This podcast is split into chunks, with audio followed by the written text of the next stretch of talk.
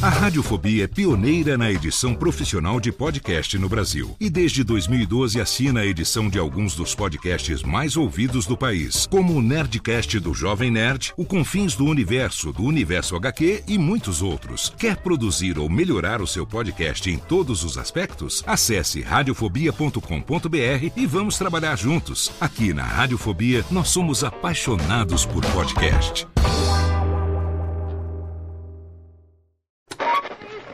20 horas e 25 Sim, senhoras e senhores, está começando a partir de agora o primeiro Radiofobia. Hoje totalmente fenomenal, um programa especialíssimo apresentando pra vocês. Radiofobia, senhoras e senhores! Incrível, espetacular, nunca antes da história das internets se imaginaria. Mais uma edição do Radiofobia, sim! Eu quero mais palmas hoje, não? Quero muito mais palmas, porque hoje Está no ar o Radiofobia. Desde 2009, trazendo para o podcast o melhor clima do rádio ao vivo.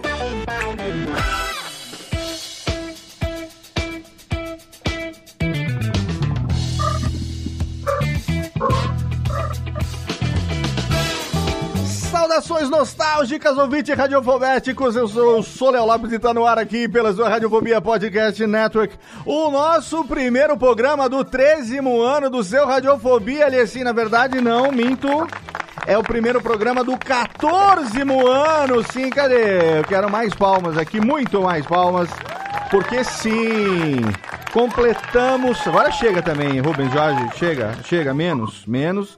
Completamos 13 anos no dia 1 de março de 2022 e agora nós estamos aqui, ainda nesse mês de março, com mais um episódio inédito, hoje com um convidado especialíssimo, porque nesse mês de março de 2022, infelizmente, completa já, por mais incresça que parível, 10 anos da morte do nosso grande mestre Chico Anísio, um dos maiores, se não o maior humorista que esse país já conheceu. Um cara que formou não só uma, não só duas, mas mais do que três gerações de humoristas, desde a primeira escolinha do professor Raimundo, que nem chamava ainda escolinha, lá na Rádio Mairink Veiga, em 1952. Chico Anísio, infelizmente aos 80 anos, nos deixou no dia 23 de março de 2012 e a gente tá aqui hoje para falar, para lembrar um pouco, porque o nosso país é um país que não tem memória. E também o Chico Anísio é um cara que o auge da carreira dele, né, o, o grande o grande pico da carreira dele de, de, de fama, de importância e tudo, foi numa geração aonde muitos hoje dos internautas, das pessoas que acompanham a internet, não eram nem vivos ainda ou eram muito crianças. E tem uma memória, eu falei com alguns amigos recentemente, ó o cachorrinho hoje tá mandando ver, cachorrinho do professor Raimundo. Eu falei com alguns amigos, falou assim, não, é, quando eu acompanhava o Chico Anísio, ele já estava nas reprises da escolinha que passava nas tardes da Globo. Então é uma galera jovem, é uma galera jovem que não daria para conversar com a gente aqui hoje porque a gente precisava dos velhos aqui para falar hoje. Então eu tenho aqui representando a, a, nossa, eu não vou dizer terceira idade, mas ele é praticamente o pantaleão do Radiofobia, menino Macorde, hoje aqui com a gente. Olá, Léo Lopes. É mentira, Vamos- Teta, vamos- mentira, vamos, Vamos falar desse cara que deu uma moldada, assim, no nosso, não no nosso caráter, né, mas Né? na nossa criação humorística. Sim. E também é o bastião de muito stand-up- stand-upero por aí hoje, né? Com certeza. Que, sem dúvida nenhuma. E você falou em 1952, né? São 52. 70 anos, 70 anos. É, 50. Muita gente não sabe, a gente vai falar hoje no primeiro bloco. A gente vai apresentar, é claro, o nosso convidado especial no programa de hoje. Hoje, da equipe da Radiofobia, estamos aqui eu e Macorde. E a gente tem um convidado especial. Era pro meu amigo Johnny Kane, querido, participar do programa de hoje pela primeira vez em 13 anos. Não sei como, nunca o Johnny participou aqui. Nós participamos lá no longínquo louco ano da graça de 2011 é, de um Nerdcast falando sobre a memória da televisão brasileira. O Jovem Nerd e o Azagal chamaram a mim, ao Tucano e o Johnny Ken. A gente falou sobre o Jô Soares, Chico Anísio, sobre os grandes programas de humor, porque a gente ali também, né, Jovem Nerd e Azagal, também estão na nossa faixa de, de idade ali, 44, 45, 46. E aí eu falei, pô, o Johnny tinha que estar com a gente no programa de hoje. O Johnny está preso no trânsito de São Paulo durante a gravação desse episódio e não pode ser que ele apareça aí a qualquer momento. Se ele aparecer, ele entra aqui na nossa live, na nossa gravação ao vivo aqui também, transmitida, é claro, sempre pelo nosso canal Radiofobia no YouTube, youtube.com/radiofobia. Mas a gente tem o nosso convidado especial hoje, diretamente de, de Niterói, que você está falando, meu amigo? Niterói, Niterói. Fabiano Souza, um cara que engoliu Chico Anísio e seus 209 personagens. Seja bem-vindo, Fabiano, ao Radiofobia. É um prazer ter você aqui com a gente, meu velho. Ô, Léo, eu que agradeço o convite, agradeço estar aqui com você, agradeço estar aqui com o Júlio. Hoje o papo vai ser muito legal. Eu engoli os 209 personagens, mas eu, eu acho que eu fiz a digestão de pelo menos 80, 90, por aí, mais ou menos. São os que saem de mim né? Sim. Porque são os que eu conheço. Sim. Mas é isso, vamos bater um papo. Vamos desenvolver aqui um assunto maneiro, vai ser muito legal hoje falar sobre Chico Anísio. Chico Anísio. Nesse primeiro bloco a gente vai falar um pouco sobre a história do Chico Anísio e no segundo bloco a gente vai falar um pouco das nossas memórias e é claro que eu vou ter que explorar você para fazer para a gente aqui as vozes que você se lembra, aquelas que são as mais uh, as mais frescas, que não é só questão da voz também, tem o roteiro, tem o texto, né? E muita gente assiste televisão, acredita que o artista que está falando é um gênio, quando na verdade ele sim é um gênio, não deixa de ser, mas existe toda uma equipe de roteiristas, de redatores, de pessoas que, geração após geração, ajudam os artistas a escreverem os seus textos. A profissão roteirista e redator é um dos ofícios do profissional de rádio e TV né? Assim como o meu ofício de locutor, você tem o sonoplasta, você tem o redator, o iluminador, você tem o cara da câmera, você tem uma gama de profissionais ali envolvidos. Então, eu sei que pedir para falar algum personagem de bate pronto, às vezes é complicado, você tem que lembrar de um texto que você tenha ou improvisar alguma coisa, mas como eu sei que você anda também aí navegando pela cena do stand-up comedy carioca, você já teve com o nosso querido Carlos Alberto de Nóbrega como convidado, deixou ele emocionado no banco da praça. Então eu sei que acompanhando também o seu Instagram, que a gente vai deixar o link aqui no post para quem quiser obviamente seguir você, que é o Fabiano Souza Comediante, não é isso?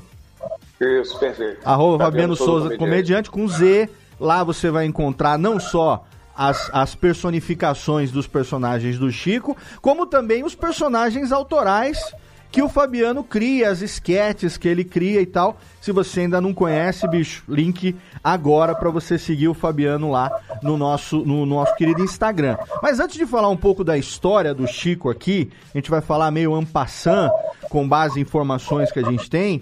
É, eu queria saber um pouco de você, Fabiano, porque ano passado, 2021, acho que foi um pouco mais cedo, 2020, que eu conheci você pelo Instagram. Eu, eu não me lembro se foi o Hélio de la Penha ou se foi o meu querido amigo Niso Neto, que já teve aqui com a gente também.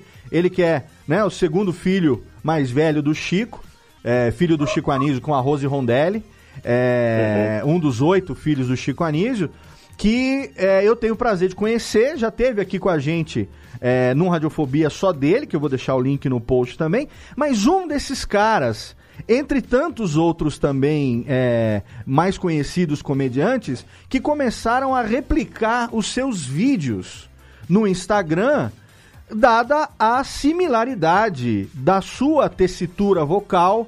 Né? Às vezes não é tanto o timbre, mas a questão da tessitura, daquele veludo da voz, que nem eu brinquei, né, no começo aqui antes da gravação, que é uma coisa que eu faço desde que eu era moleque, e quando o Macorde falou que o, que o Chico Anísio foi indiretamente responsável pela formação do nosso caráter, no meu caso, não. No meu caso, grande responsabilidade, grande parte da culpa, né, ou da responsabilidade de eu querer um dia ter me tornado locutor e trabalhar com a voz, foi o Chico Anísio, entre outras influências, porque quando eu sou de 1974, tenho 47 anos, e eu sou cria da TV dos anos 80. Então, Fabiano, a gente é contemporâneo, temos aí, ele é um pouquinho mais novo do que eu, mas a gente já conversou pelo WhatsApp e a gente compartilha um pouco das mesmas influências. Lá nos anos 80, comecinho dos anos 90, que foi ali a nossa adolescência, em fim de infância, adolescência e tal, a gente não tinha internet, obviamente, e o que a gente tinha era o que a TV nos oferecia, a TV aberta nos oferecia. E o Chico é, Anísio não era só, grande Não estrela. só a internet, mas também essa gama vasta de canais por assinatura que hoje Não existem, existia nada né? disso, não É, existia. a gente tinha cinco, seis canais na aberta Exato. e é isso, acabou. A gente tinha praticamente a TVS, que é o SBT, a gente tinha a Globo, Manchete, Record, Bandeirantes. E aí começou depois. Gazeta e Cultura. Depois Gazeta, Cultura também. É, dependendo do, do, do lugar onde você morava, É, pegava, pegava. bem três ou quatro, porque a gente tinha aquele conversor de UHF ainda na televisão, pegava bem quatro ou cinco canais, quando muito sete ou oito. Mas o que eu quero dizer é que a gente vem de uma geração aonde nós fomos. Opa! Nós fomos formados. Hã? Foi, foi. Foi cachorrinho aqui no, no, no quintal. Não, relaxa, relaxa Pode que continuar. faz parte da sonoplastia. Nós fomos formados por de- novela, programa humorístico e desenho animado. E, e dublagem Oh. de filmes, né?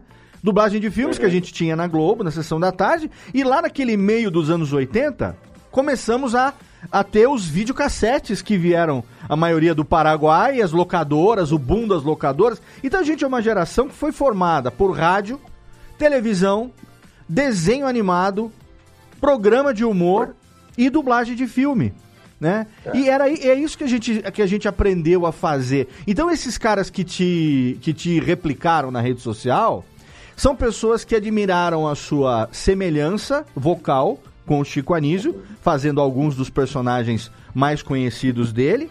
E que aí eu falei, cara, pera um pouco, da, da onde que vem esse cara? Aí comecei a consumir tudo que você fazia.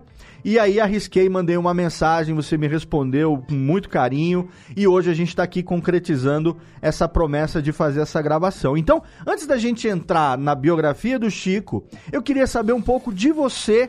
É, eu sei que você mora em Niterói, é, mas quem é o Fabiano Souza? Da onde que veio essa ideia de fazer ah, os vídeos com as vozes dos personagens do Chico? E como foi que você começou a, a- a- a- se tornar mais conhecido na internet até chegar o convite para você ir lá sentar no banco da praça com o Carlos Alberto? Conta pra gente, Fabiano. Bom, tudo, tudo começou em 70 e 75 eu nasci e logo em 80, em 81 eu conheci o Chico Anísio. Conheci Uhum. através do programa Chico Total, que passava toda quarta-feira, e eu fiquei muito encantado quando eu assisti ao programa e vi que ele era um homem que fazia milhares de pessoas e ele sozinho fazia aquilo tudo. Eu fiquei muito encantado, perguntei para minha mãe, mãe, aquele aquele velhinho que saiu dali é o mesmo garotinho que saiu dali, é a mesma pessoa. E aquele ali, quem é? É a mesma pessoa. E eu tinha seis anos, cinco para seis anos, e eu achei que aquilo eu poderia fazer no futuro. De alguma maneira eu poderia representar aquilo. Uhum. E aí me surgiu a, a oportunidade de mostrar esse- essa brincadeira né, no jardim de infância. Ah, Quando a tia da escolinha lá, né, a tia da, da- do jardim de infância, perguntou às crianças se alguém sabia fazer alguma coisa que fosse diferente. E eu levantei a minha mão e falei, eu sei fazer imitações dos personagens do Chico Anísio, mas eu não sabia nada. claro. Mas eu queria muito fazer. A gente achava cinco, que sabia, anos. né? A gente achava que sabia, né? Eu, é, eu achava que sabia. Aham. E aí ela falou, então faz. Aí eu representei um comercial que tinha das redes Somar, na época em que o Gastão fazia aquele comercial. Aí eu fiz a voz do Gastão, fazia, "Ei, Somar, eu acabei de voltar lá do mercado, eu acho que eu vou voltar lá, esqueci minha carteira. Aí ela falou, nossa, você faz tão bonitinho, você sabe fazer. Quando ela disse, você sabe fazer, eu acreditei. Aham. E aí eu falei, bom, eu vou fazer todos. Eu vou fazer todos. Aí voltei para casa, claro, assistindo aos programas. E comecei a tentar fazer aquele personagem que todo mundo conhecia na época, que era o Cascata, né? O Cascata e o Cascatinha. Sim. E eu comecei a forçar a minha garganta, tentando fazer a voz do Cascata, "Ô, meu garoto, meu garoto. Meu pai, pai! saiu- o Cascatinha É, que era o, era o castrinho, né? Era o castrinho que fazia. né? Era o Castrinho que fazia, Aham. né? Era um pai coruja. Não, Cascatinha é o melhor filho do mundo. Cascatinha, meu garoto. Aí eu, eu, eu falei, não, eu sei fazer essa voz. Aí a partir dali eu fui crescendo, a voz foi melhorando e eu fui ampliando meus horizontes. Aí quando chegou a época da escola, na época do colégio, que eu era mais velho, 12, Aham. 13 anos, eu era a atração do colégio, né? Eu ficava, na hora do recreio, as pessoas faziam aquele círculo e eu ficava no meio fazendo imitações. E como estava no auge, todo mundo conhecia, aquela turminha hoje tem quase 50 anos, Sim. aquela galera ficava pedindo. Faz o Robert Val Taylor, faz o Roberto Roberto, faz o jovem, faz o cara. Aí eu fazia os personagens, eu ia fazendo um, faz... e, e ali comecei a crescer, acreditei que sabia fazer aquilo. E a- aquilo, como diz o Alberto Roberto, entorojectou em mim e eu fui levando, eu fui levando adiante. E, e- e a, e a- e a internet surgiu de- eh, por acaso. Eu, não, não- não- eu não, não tinha nada a ver com a internet. Eu fazia essas imitações para família, para amigos, para todo Sim. mundo já estava muito enjoado de me ver fazendo essas imitações.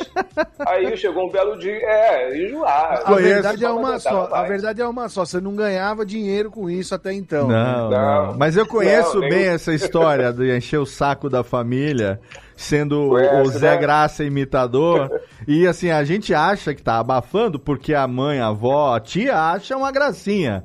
Mas, cara, não é bem assim, né, cara? Não, mas aqui em casa tinha muita verdade. Ah, que A bom. minha mãe sempre, minha mãe sempre dizia que gostava de sinceridade, então todo mundo falava para mim a verdade. A gente já tá de saco cheio, a gente não aguenta mais. meu irmão então, meu irmão sofria comigo, porque todo dia eu treinava com ele. Falava, meu irmão, vê isso tá legal. E eu ficava fazendo as imitações, ele não suportava mais. Né? Chico Anísio ele não suportava ouvir, porque eu falava tudo. E quando veio essa coisa da internet, foi no, no ano passado, na verdade foi no ano passado, Sim, foi ano retrasado, né, talvez. É ano passado. Início do ano passado, Aham. um amigo meu falou, cara, faz um, um, um vídeo desse na internet que eu acho que vai dar certo. E aí eu lancei um desafio. Eu falei, vou fazer. Aí baixei um aplicativo, né, o, TikTok. Falei, vou fazer essas imitações. E lancei um desafio. Eu fiz cinco imitações e disse para as pessoas que se você conhece algum outro personagem do Chico Anísio, manda para mim que eu vou representar para vocês. Sim. E aí choveu. Choveu gente legal. mandando, mandando, mandando. As pessoas da nossa idade ressuscitaram. Do nada. Apareceram as margaridas, né? É. É, não, tá- estavam todas escondidas. De repente começaram a aparecer na internet e no meio dessa galera toda veio Paulinho Serra, o comediante Paulinho Sim, Serra. grande Paulinho. Paulinho Serra que me ligou, dizendo que queria muito conversar comigo, que queria me, conhecer, e me conheceu, e foi ele o grande responsável por levar a- os vídeos mais adiante. Pelo Ah, menos que legal. Ele, ele, ele- é, ele distribuiu entre os famosos e, e foi, um, foi maior barato quando chegou, quando o Paulinho me ligava toda semana dizendo, ó, mandei pro Lúcio Mauro Filho, ele, quando viu, ficou emocionado. Olha, mandei pro Niso, o Niso adorou. Olha, mandei pro Bruno Mazeu, o Bruno Mazeu adorou tal. Sim. E aí foi circulando entre eles, circulando entre eles, até que teve um dia, até que um, um comediante, que eu, não eu esqueci o nome dele agora, esse comediante falou para mim assim, cara, lá no grupo do WhatsApp da escolinha, teve um dia lá que o assunto foi você. Ah, que legal. Falei, cara, ele falou, sério, sério, o Bruno dizendo, não, não acredito que ele consegue fazer essas vozes tão semelhantes à do meu pai. Sim. E, e isso daí para mim foi um Oscar, né? Quando o Bruno falou isso, depois o Niso falou para mim também. Eu, Sim. Caramba, eu fiquei muito emocionado. O, o Lug também, o Lug não falou para mim, mas o Lug falou pro, pro filho do Arnaud Rodrigues, que era amigo do Chico, trabalhava com o Chico. Aham. O, o filho do Arnaud Rodrigues disse para mim que o Lug, que fazia o seu boneco, Sim. me elogiou muito. Ele falou, cara, esse cara imita meu pai maravilhosamente bem.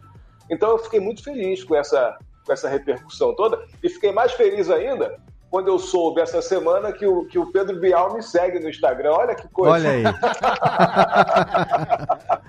tá vendo só? Ah, Não eu só o todo Pedro. bobo. Não só o Pedro Bial, como muitos desses humoristas também, né? E você, você citou o Paulinho Serras, falou que ele foi o cara que te apresentou e tal. É, quem, quem conhece um pouco dos bastidores do, do, do humor, da comédia, é, vai se lembrar que o Paulinho Serra, ele há uns 15 anos mais ou menos, 10 anos, 10 anos, vai, vamos, vamos falar, é, 97, 2007, 2017, não, já tem uns 15 anos mesmo. 15 anos que ele tinha um grupo de humor chamado Desnecessários. E o Desnecessários teve no seu, no seu casting ao longo de, de vários, vários anos é, pessoas como Tata Werneck, Eduardo Sterblit, Marcelo Marrom, Mia Mello, faziam parte do Desnecessários, né? Cada um foi saindo ao longo. Eu tive, eu tive a honra lá em 2007 de acompanhar, 2007, 2008, de acompanhar o Marcos Aguena, o Japa, na, no início do stand-up aqui de São Paulo, eu era meio que road dele, fazia o som, eu acompanhava. Cheguei a fazer meus open mics também, sem sucesso nenhum, obviamente. Meu negócio sempre foi a locução, não foi a criação de texto nem nada. Mas tinha uma galera no Rio fazendo, né? Tinha uma galera no Rio fazendo, tinha uma galera em São Paulo fazendo e aos poucos essa galera foi se juntando. Então o Paulinho Serra, ele sempre abriu muito as portas é, para pessoal que depois foi fazer humor na MTV, que depois acabou indo pra Globo e que tá aí hoje, né? Muitos, obviamente, é, é, mudaram de carreira, foram seguir outros caminhos, mas esses que eu citei, por exemplo, continuam firmes e fortes aí. Então, uhum. ter, entre aspas, aí, não sei se você considera ou não, mas ter esse apadrinhamento aí do Paulinho Serra é um negócio bem legal, ele porque. É meu padrinho. Então, é, é, é, uma, é meu padrinho. É uma pessoa muito ele, é- bem querida, é meu, né? É o meu dindão. É, então. Assim como o Japa é o meu padim também no, no mundo do rádio, você é afilhado artístico do Paulinho Serra. E, e, isso é bem legal. Agora, como foi? Eu quero, eu sempre tive essa curiosidade. A gente tem o um link no post também para quem quiser ver a sua participação lá na, lá na praça, né? A gente sabe que o tempo é sempre ali, eles correm contra o tempo. É um vídeo ali de mais ou menos cinco minutos que o Carlos Alberto, claramente emocionado, recebeu você ali. E como que foi chegar até lá, sentar nesse banco, da, aonde inclusive se sentaram muitos atores que viriam a fazer parte do casting do Chico City, do Chico Total e da própria escolinha futuramente. Como que foi essa experiência? Conta pra gente, cara. Cara, foi fenomenal. Cara, eu não sei te explicar. Assim que eu cheguei na, lá na, nos, nos estúdios do SBT, eu fiz o teste da Covid e depois eu fui levado para a sala, para o estúdio, para onde é que a gente ia gravar a escolinha, a, a praça. Sim. Eu fiquei no camarim e recebi a notícia de que o Carlos Alberto daqui a pouco chegaria para gravar e tal. Cinco minutos depois eu ouço uma gritaria lá no corredor: cadê o Fabiano? Cadê o Fabiano? Quero ver o Fabiano. Era o Carlos Alberto, ele entrou de porta dentro no meu camarim. Quando ele entrou, eu chorei. Ah, imagina. Eu chorei. Na, na hora que ele entrou, eu não, eu não segurei, eu chorei. Eu sou difícil de chorar, eu não sou um cara fácil de chorar. Mas passou um filme na minha mente porque minha mãe era muito fã da Praça é Nossa, minha mãe era muito. E minha mãe morreu há pouco tempo e meu pai também gostava de assistir. E a minha mãe acreditava muito em mim. E ela não teve a oportunidade de me ver fazendo o que hoje eu estou fazendo. Não fiz nada ainda, mas Poxa. ela não teve a oportunidade de ver uhum. esse iníciozinho aqui. E eu acho que se ela me visse na praça, ela ia ficar muito feliz, ela ia ficar muito, mas muito emocionada. Então foi um misto de sentimentos. Eu me senti em casa. O Carlos Alberto é uma pessoa é, maravilhosa, maravilhosa. Ele me deixou à vontade, nós gravamos de primeira, foi sem texto nenhum. Ele disse: faz o que você quiser, fique à vontade ligou a câmera, gravamos de uma vez só, aqueles cinco minutos foi sem corte. Que legal, Pum, foi. Foi pai bola e foi muito bacana para mim. Caramba, aquilo ali para mim é um prêmio, um prêmio maravilhoso. E como que, como que se deu esse convite? Como, da onde que veio isso? Eles que acharam você, te ligaram? Como é que aconteceu isso? Você achou é, que era brincadeira? Você achou que era brincadeira? É, porque assim, se acontecesse comigo, eu não tenho o seu talento para vozes, obviamente, eu achei que tivesse a vida inteira. É, algumas imitações eu faço bem ou não, mas do Chico Anísio só brinco mesmo. A gente, a gente tem um negócio também que fala que muitas vezes a, a imitação não precisa ser perfeita no timbre, né, nem na tessitura vocal. Tanto que tem muitos imitadores que não são bons imitadores vocais, mas eles são bons imitadores nos defeitos, nos trejeitos. Tem personagens. No físico, na É, por exemplo, né? por exemplo, Marcelo Adnet é um excelente imitador. Excelente imitador. Mas tem alguns personagens que ele não manda tão bem. Só que ele, na voz, no, no timbre, na tessitura. Mas ele, nos trejeitos, por exemplo, é- é- ele, ele domina. Um cara que é muito assim também é o próprio Tom Cavalcante. O Tom. Cavalcante tá longe de ser o melhor imitador na voz. Tem algumas vozes dele que, por exemplo, nem chega. O Silvio Santos do, do, do na voz, é péssimo.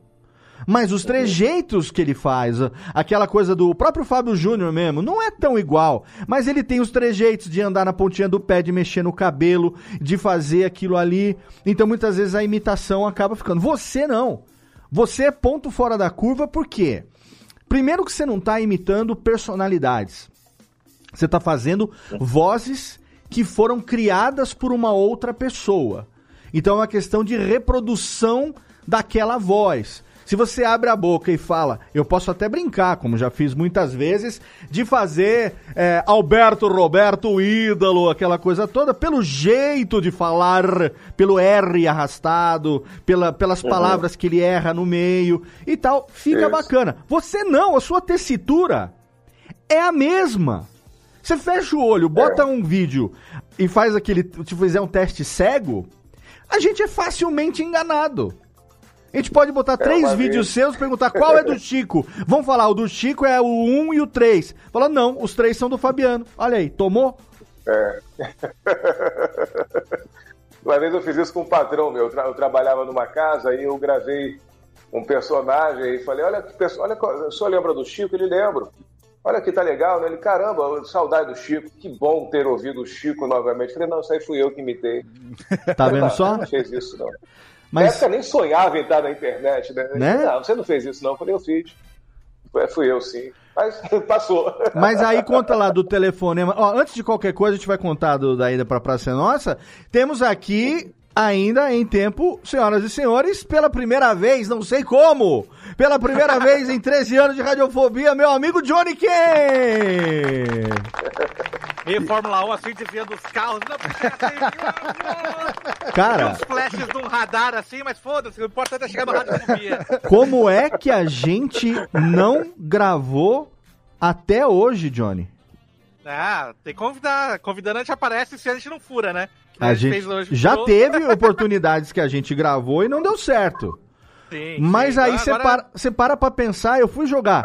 Eu, eu joguei Radiofobia, porque eu não me lembro, né? São 323 programas, 14 anos no ar. Eu joguei Radiofobia, Johnny Ken, não tem nenhum. No results. Que absurdo. Eu falei, cara, como é que. E aí eu falei, não, nesse programa, ainda mais como eu já citei no começo, é, a gente que lá. Você acredita? A gente foi convidado em 2011. Não foi 2011? Pra participar do Nedcast sobre memória da TV brasileira. Antes de eu começar a editar o Nedcast, Chico Anísio ainda era vivo. Eu acredito. Ou, ou, tempo. ou ele tinha, ou ele tinha falecido, ou foi 2012.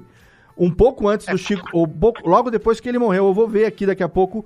E eu digo, é, e na época participamos, eu, você e Tucano como convidados, de um programa, foi a minha primeira participação no Nedcast, então pra mim é, é- tem um significado todo especial, mas a gente sabe que você, apaixonado por televisão, e também um cara contemporâneo, porque uma das condições, como diria nosso querido amigo Internei, sine qua non para participar do programa de hoje, é que o cara tem que ter pelo menos ali na média dos 40, senão a pauta não, o cara não ia entender do que se trata. Ô, ô, Léo.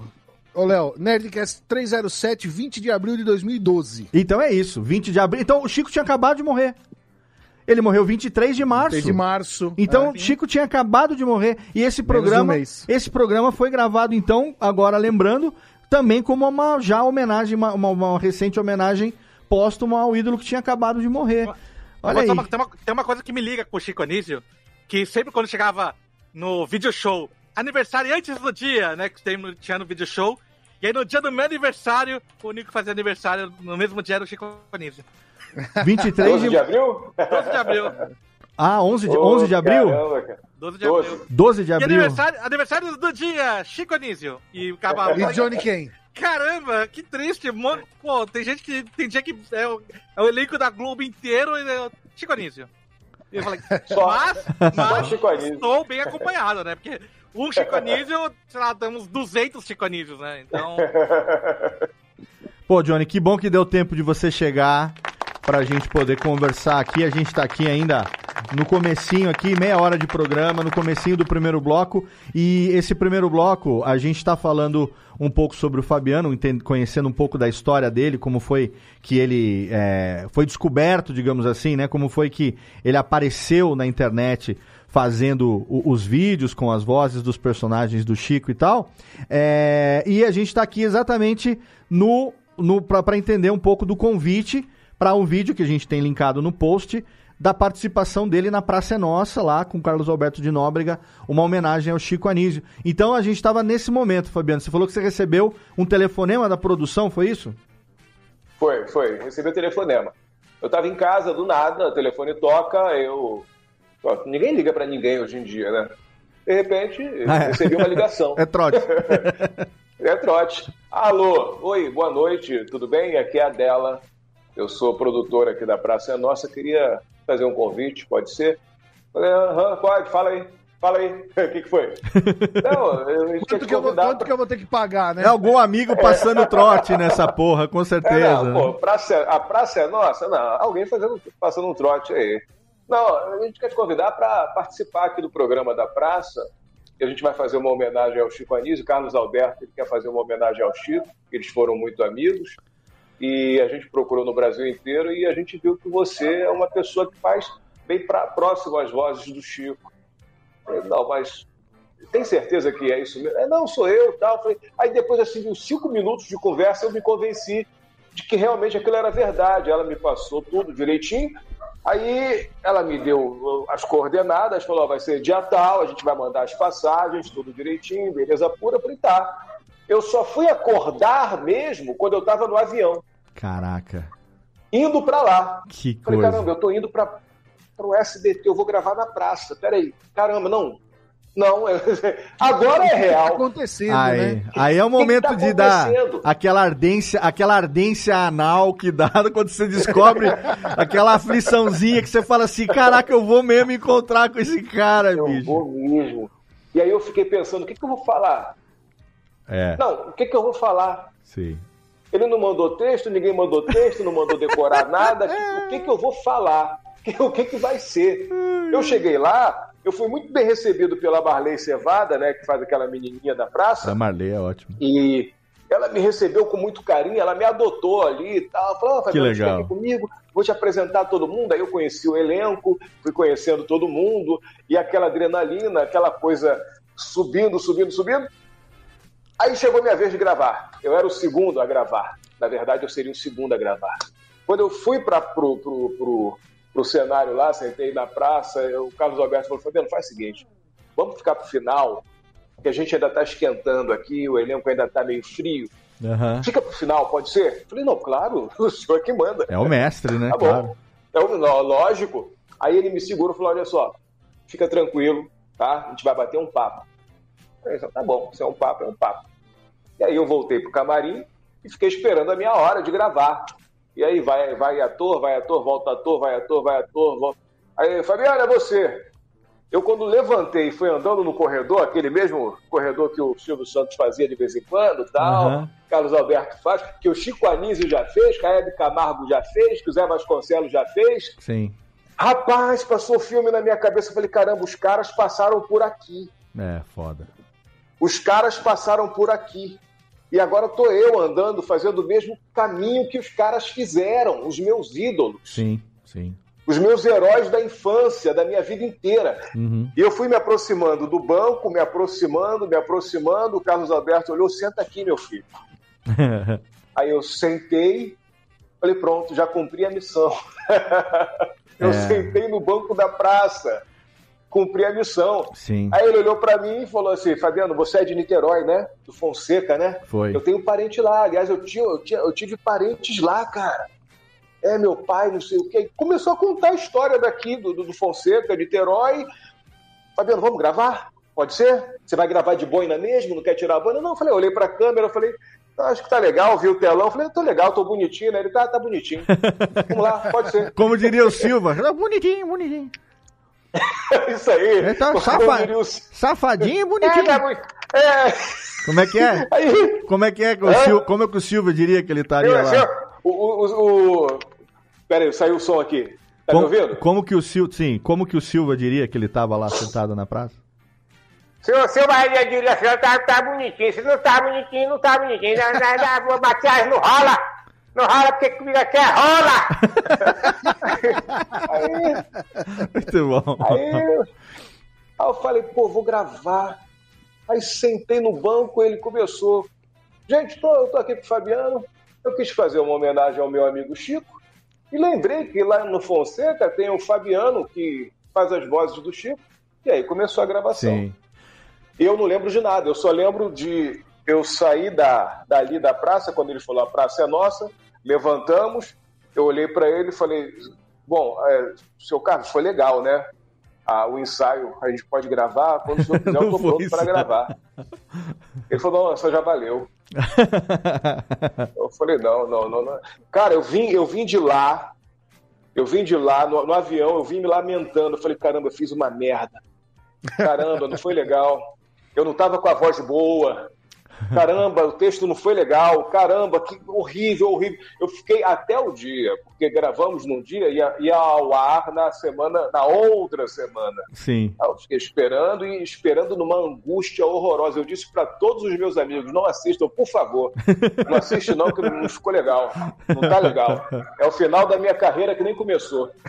Cara, não fala isso não. Ficou fantástico. Vou Cara. deixar o link no vi- Rapaz. do vídeo no post. Pra quem não viu ainda, tem que ver. Rapaz, aí tudo bem. Aí eu vi, aí eu fiquei aqui na sala esperando passar, mas eu, eu fiquei assim, olhando pra tela assim, sabe? Aí quando eu vi a primeira cena, eu falei, caramba, até que tá, tá legal. É, não mandei bem. Mandou, mandou Não mandei bem. bem, mandei bem, mas tá, tá legal, não tá ruim não, olha lá. Manda. Olha, eu chamei minha mulher, falei, "Ah, eu mandei bem, olha que legal.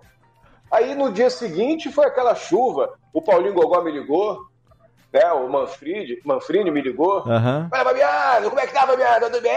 Como é que tá? Aí eu tava vendo aqui, Opa! tava vendo aqui eu mais nega Juju. Ficou bom. isso, isso aí, Eu mais nega Juju.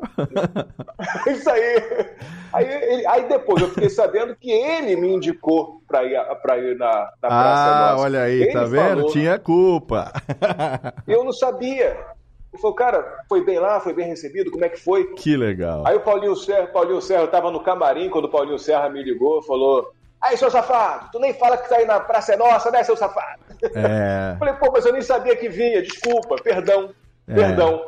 Mas eu não sabia nem que eu vinha, eu tava desnorteado. Mas gravamos, deu tudo certo. E ali foi o início de uma nova fase na minha vida. Sim. Ali, eu, aí as coisas começaram a acontecer. Que Aí eu legal. comecei a ser chamado para fazer uma coisinha aqui, outra ali, uma participação aqui, outra ali, várias entrevistas, Uhum. vários podcasts. E depois comecei a me aventurar fazendo stand-up, Stand-up. Sim. né? tentando fazer stand-up. Por aí. É, e eu, eu é acho, história. eu acho assim, eu consigo entender a sua emoção é, por ter crescido com as mesmas influências, né? Por em algum momento da minha vida, lá numa, numa infância, numa adolescência, eu também ter tido a, a almejado de alguma forma a carreira artística, que como radialista tenho cumprido o meu papel e há ca- 14 anos aqui com esse programa, é, com meu DRT carimbado na carteira de trabalho, sem nunca ter tido um registro em rádio, me realizando 100% como radialista, fazendo podcast durante todos, todos esses anos, né? Então, assim, é uma carreira artística que seguiu um outro lado. Mas a gente sabe que aquele banco é um, altar Aquele banco ali é um templo do humor brasileiro. É. A gente tem, tristemente, tristemente, a, a, a, a necessidade do capitalismo, né, a, a evolução dos tempos, faz com que as coisas mudem de, de perspectiva. Então, é, ainda hoje, a praça, assim como já foi, por exemplo, o Zorra e outros programas assim, mas a praça continua firme e forte, apesar do horário lazarento que colocam a praça. Uhum, o é, Carlos Alberto até falou sobre isso lá na entrevista que ele bateu com o Rafinha Bastos há um tempo atrás, no Mais Que Oito Minutos.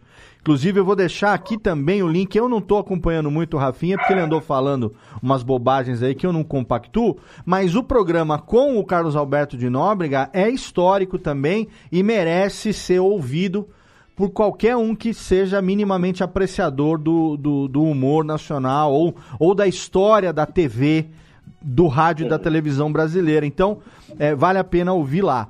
Mas, infelizmente, por todas essas situações, é, a Praça é Nossa passou durante muito tempo e ainda passa por, uma, por um rótulo de marginalização, como se fosse um programa menor, como se fosse uma diversão popularesca, como se fosse uma coisa. E assim, isso é total é, falta de memória do quanto que esse programa significou e significa na história do- da comédia brasileira a quantidade, as mais de centenas, centenas, literalmente, de artistas e pessoas que foram formadas ali e que a gente até citou muitos deles depois, é, como Zé Bonitinho, por exemplo, para citar só um exemplo, que acabaram depois também se tornando personagens simplícios, personagens da escolinha em algum momento, inclusive alguns que, como a escolinha vem do rádio, Alguns foram até criados no rádio, que depois foram pra praça. E, porque o humorista, ele, ele ele não é. Se ele não tem contrato,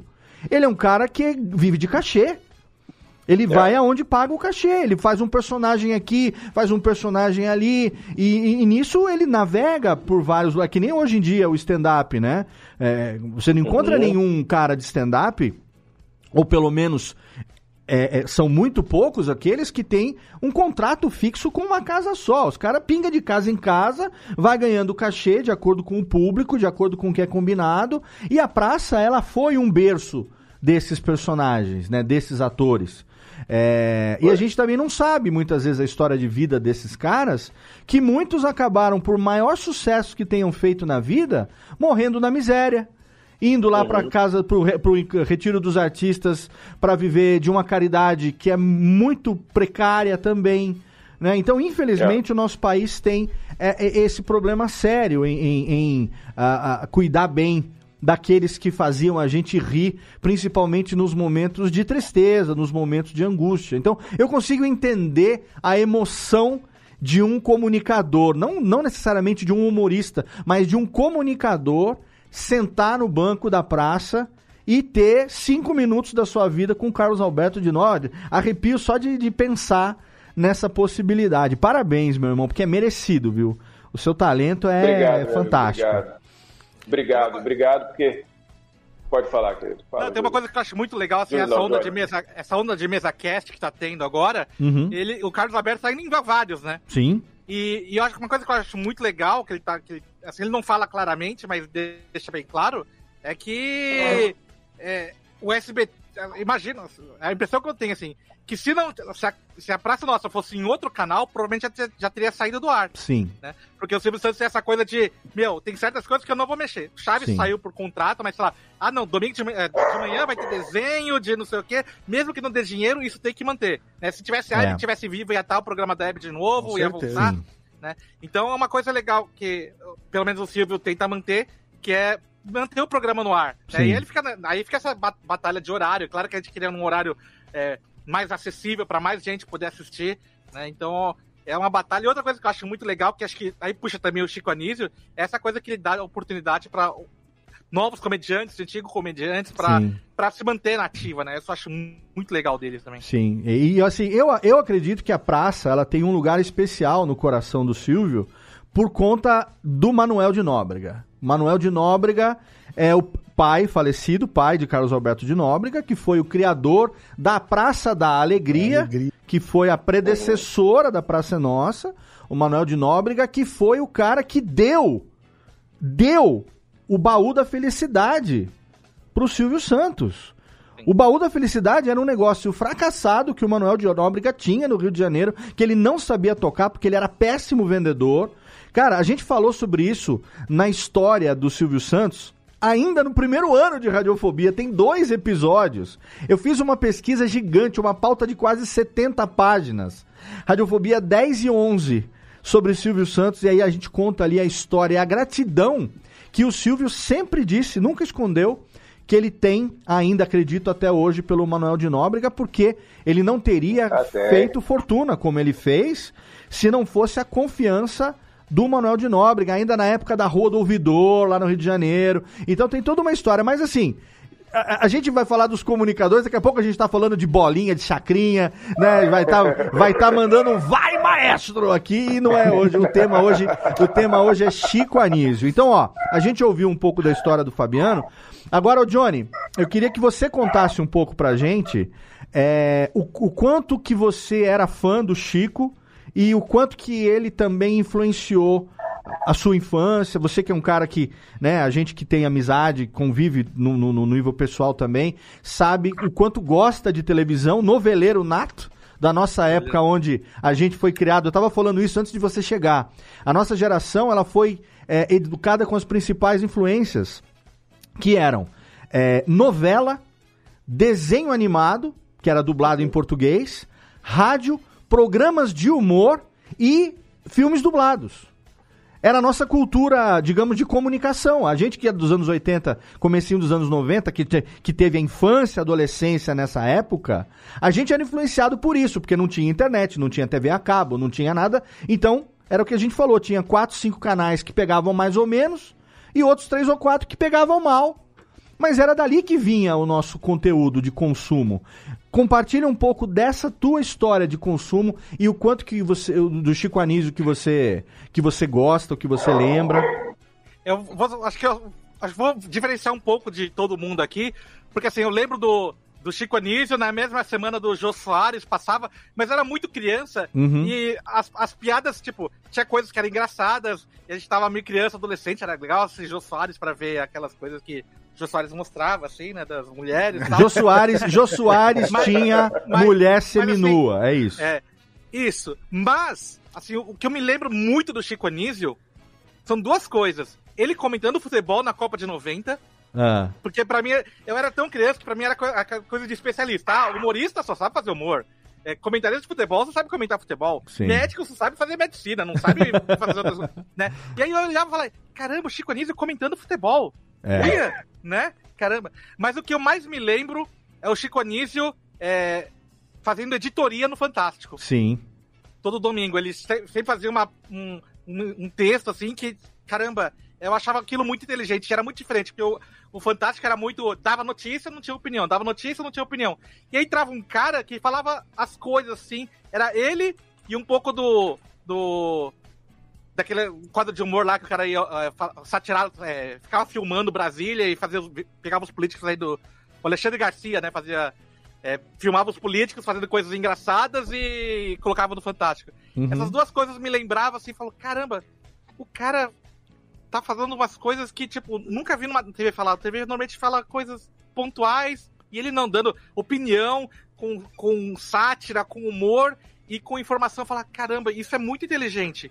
Não é essa coisa mastigada que as pessoas é, fazem pro público em geral. Não, é um negócio que Uhum. tem gente que não vai entender, tem gente que vai entender, e quem entender vai achar muito interessante.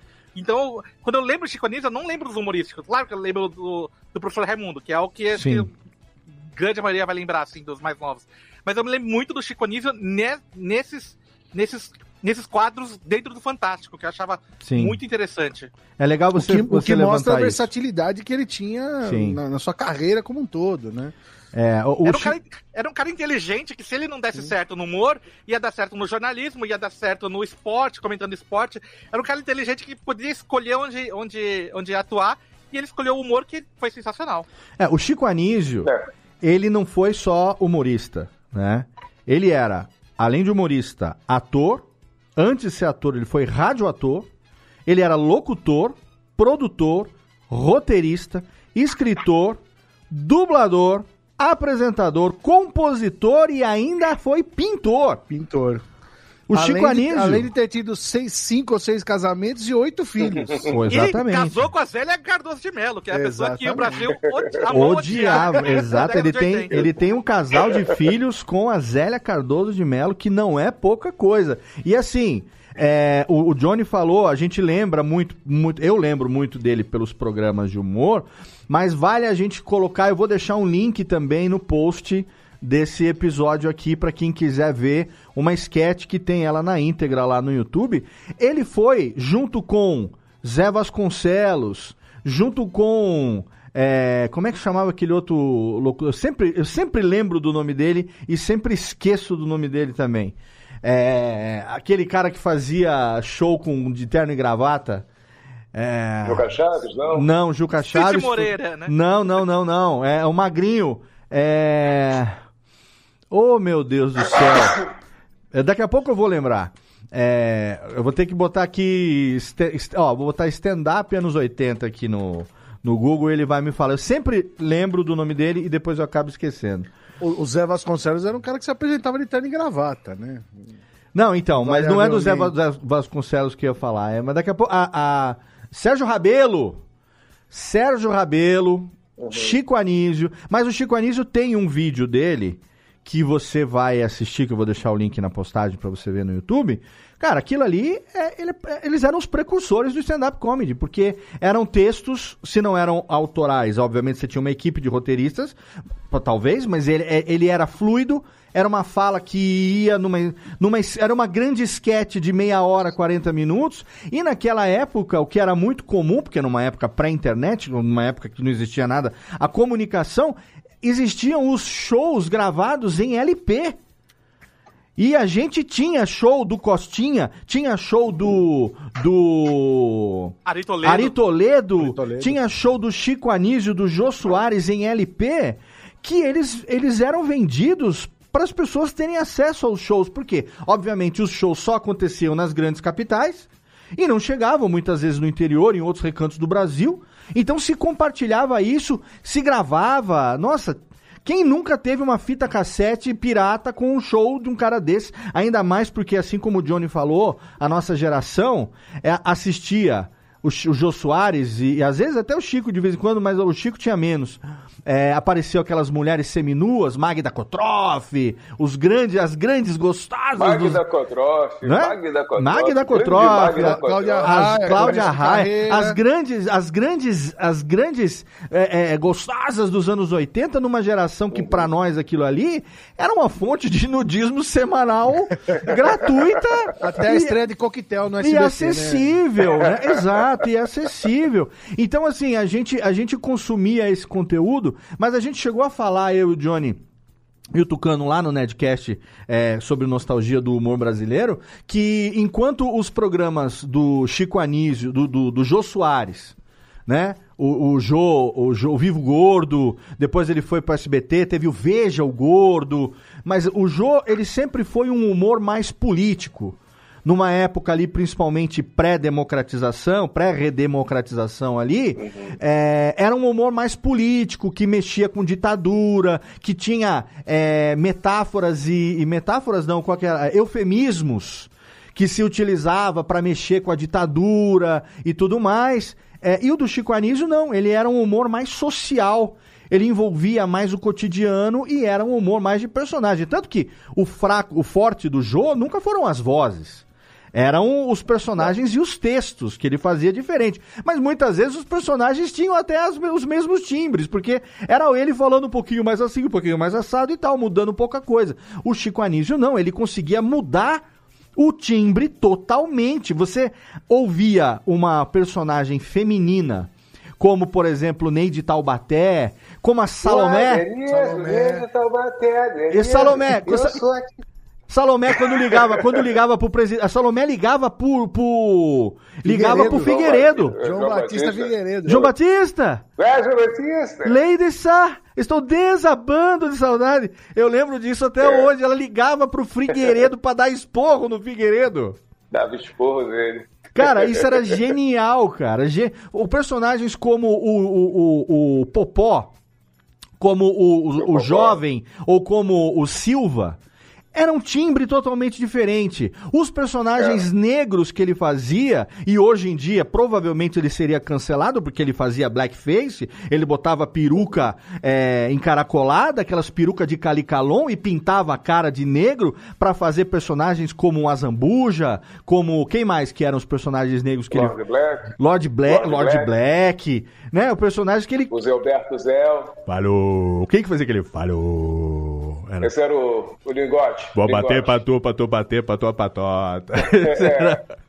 Ele fazia o Zé Alberto Zéu também, que também era negro. Zé Alberto Zé, que era uma homenagem ao Gilberto Gil. Não, Gilberto Gil. E muita gente não sabe, mas o Chico Anísio foi um dos responsáveis pelo processo de repatriação do Gilberto Gil quando eles foram. é, é, do próprio Caetano Veloso, quando eles foram pro.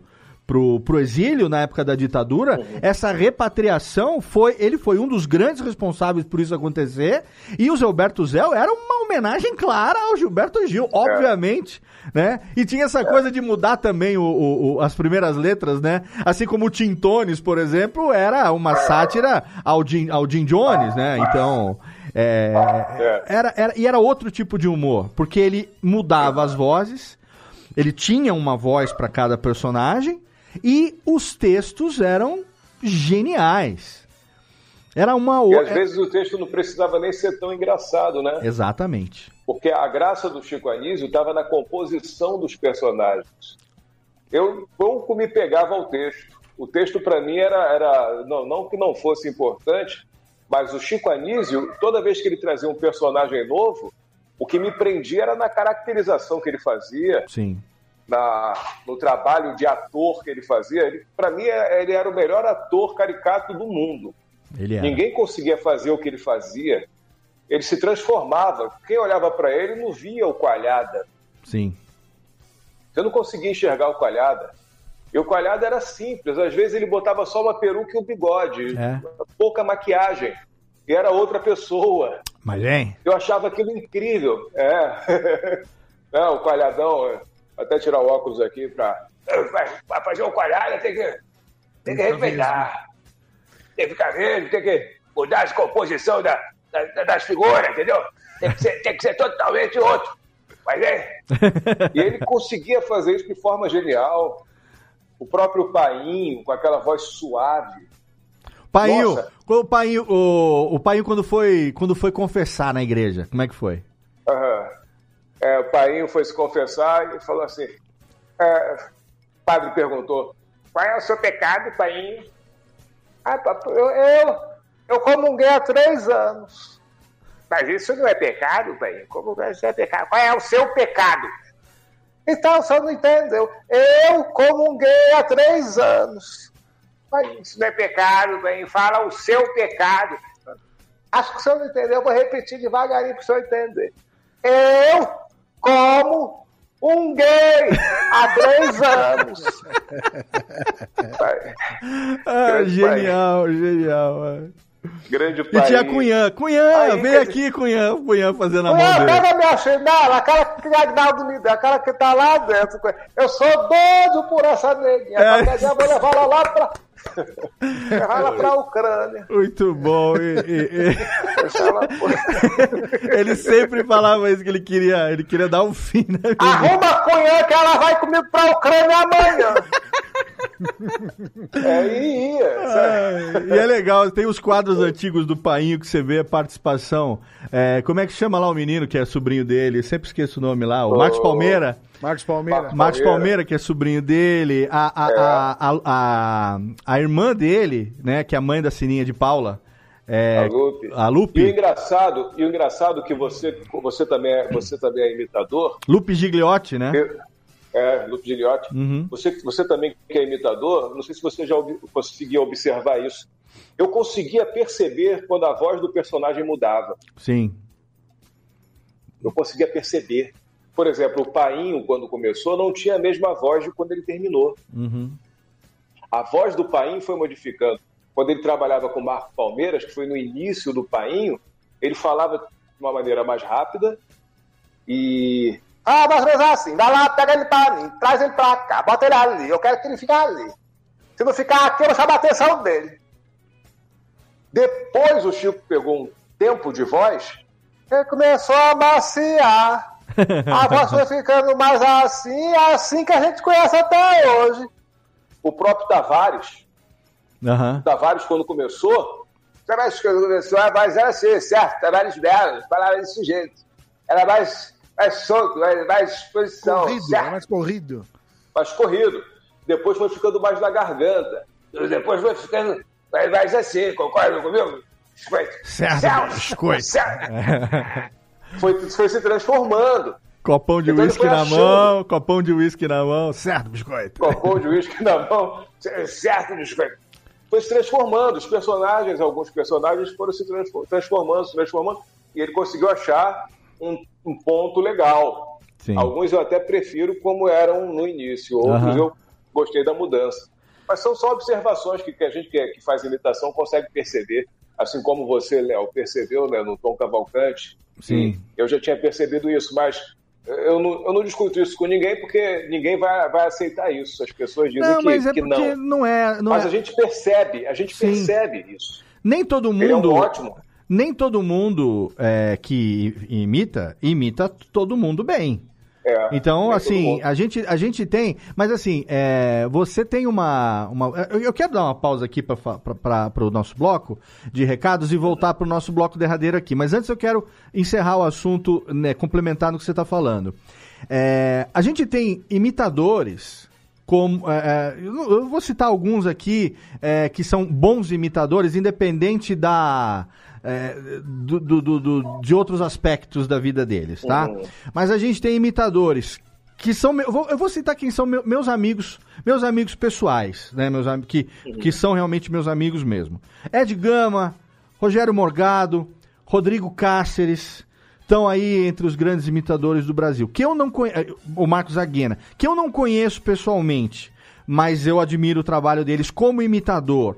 O Carioca, o, o, o Marvel, ah, o Ceará, por exemplo, o Wellington Muniz. Ele, o Ceará, por exemplo, ele não é um excelente imitador. Ele, o Silvio Santos dele, ele é caricato, mas não é um excelente Silvio Santos. A Marília Gabriela dele é mil vezes melhor do que o Silvio Santos. Por exemplo, né? O, o, o Tom Cavalcante tem personagens, como a gente citou, imitações, mas todos esses eles têm em comum o quê? Eles imitam pessoas diferentes. Fernando Ângelo já esteve aqui com a gente.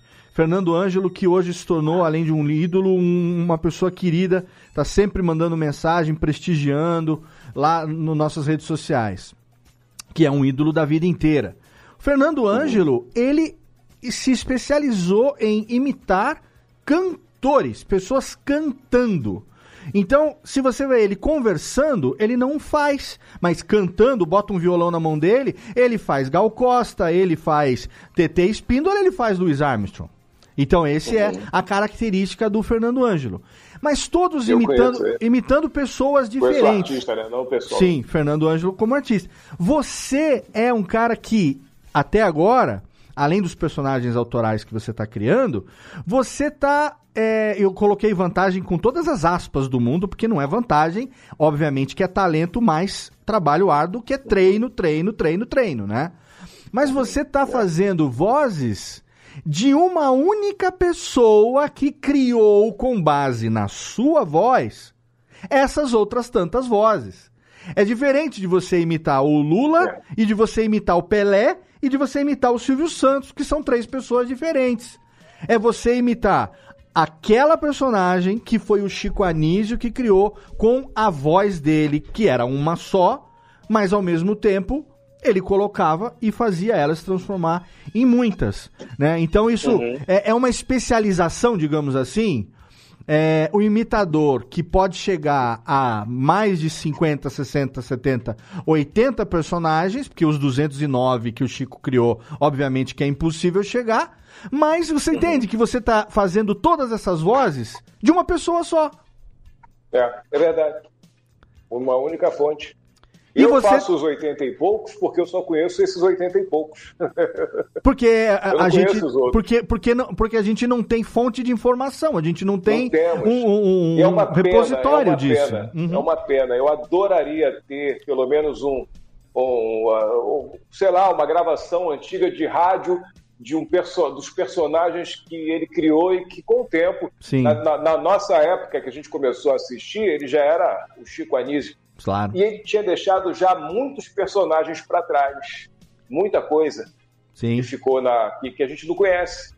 Que, que... Né? Ah, Então, eu tava pensando isso hoje, a hora que eu tava é, an- pensando como que eu ia conduzir esse programa, o raciocínio mais ou menos que eu ia seguir. É, E eu tava pensando exatamente nisso. A gente, por mais que a gente seja velho, entre aspas, por mais que eu tenha 47 anos, que eu tenha memória para lembrar do Chico Anísio a partir do Chico City 81, eu tinha 7 anos de idade. 82, eu tinha 8 anos de idade. 1982. Em 1982, o Chico Anísio, que começou na Mairink Veiga em 1952, ele já tinha 30 anos de carreira. De uma carreira que, quando foi pra Tupi, já era bem sucedida no rádio. E, e- e- e é muito. A história dele é muito maior antes dele se tornar conhecido por pessoas da nossa geração do que Uhum. depois. Então é por isso que a gente tem tão pouca coisa hoje em dia de memória. Pouquíssimo. E o que a gente lembra, perto de tudo que ele fez, por mais que a gente diga tudo aqui, que a gente tente puxar e jogar verbetes, e, e- e tem aqui o Memória Globo, tem a Wikipedia, tem tudo mais. Cara, nem se o Niso tivesse aqui, ele ia lembrar de tudo que o pai dele fez. Nem se o, o- Não, o Bruno tivesse aqui, eles iam lembrar disso tudo, entendeu? Porque não dá. Eu consegui achar, é, eu consegui achar na internet um LP de 1962. Um LP do Chico Anísio. Ele fazendo sketches, provavelmente em rádio. Sim. Cara, maravilhoso. Ele novo. 62, ele, sei lá, não- nem sei que idade ele deveria ter, mas novo. E, e os personagens, inclusive. 62 com as ele tinha 31 anos, ele é de 1931.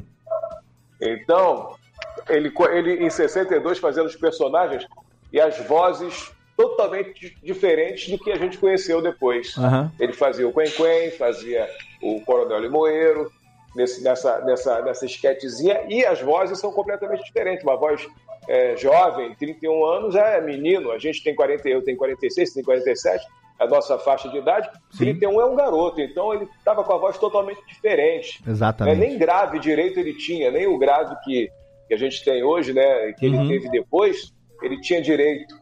Sim. Então eu achei maravilhoso aquilo ali. Cara, Fantástico. foi fantástico achar aquilo. Com 31 anos, o cara já era Chico Anísio. Com certeza. Aliás, aliás, isso é uma grande prova de quão versátil ele era na hora de fazer as vozes, né? Porque uma coisa é você estar na TV e se apoiar na maquiagem, na peruca, no cenário. Outra coisa é na rádio, que a, a- a qualidade da onda nem, nem era tão boa na época, e ainda você Uhum. conseguia ouvir e saber que personagem que era. Né? Isso mostra a Exatamente. qualidade. Exato. E tem, uma, e tem uma outra coisa também. Lembrando, numa época de rádio e TV ao vivo. Não existia VT, não existia. é, é, é, Tape, não existia tape. não existia Aliás- gravação. aliás, tem uma lenda no. eu- aprendi que foi o Chico Anísio, assim, que esse negócio de colocar VT, eles fizeram na Globo. Eles falaram, "Como, se a gente cortar a fita, cortar as fitas e juntar assim na diagonal e juntar não sei o quê, você pode passar tudo editadinho.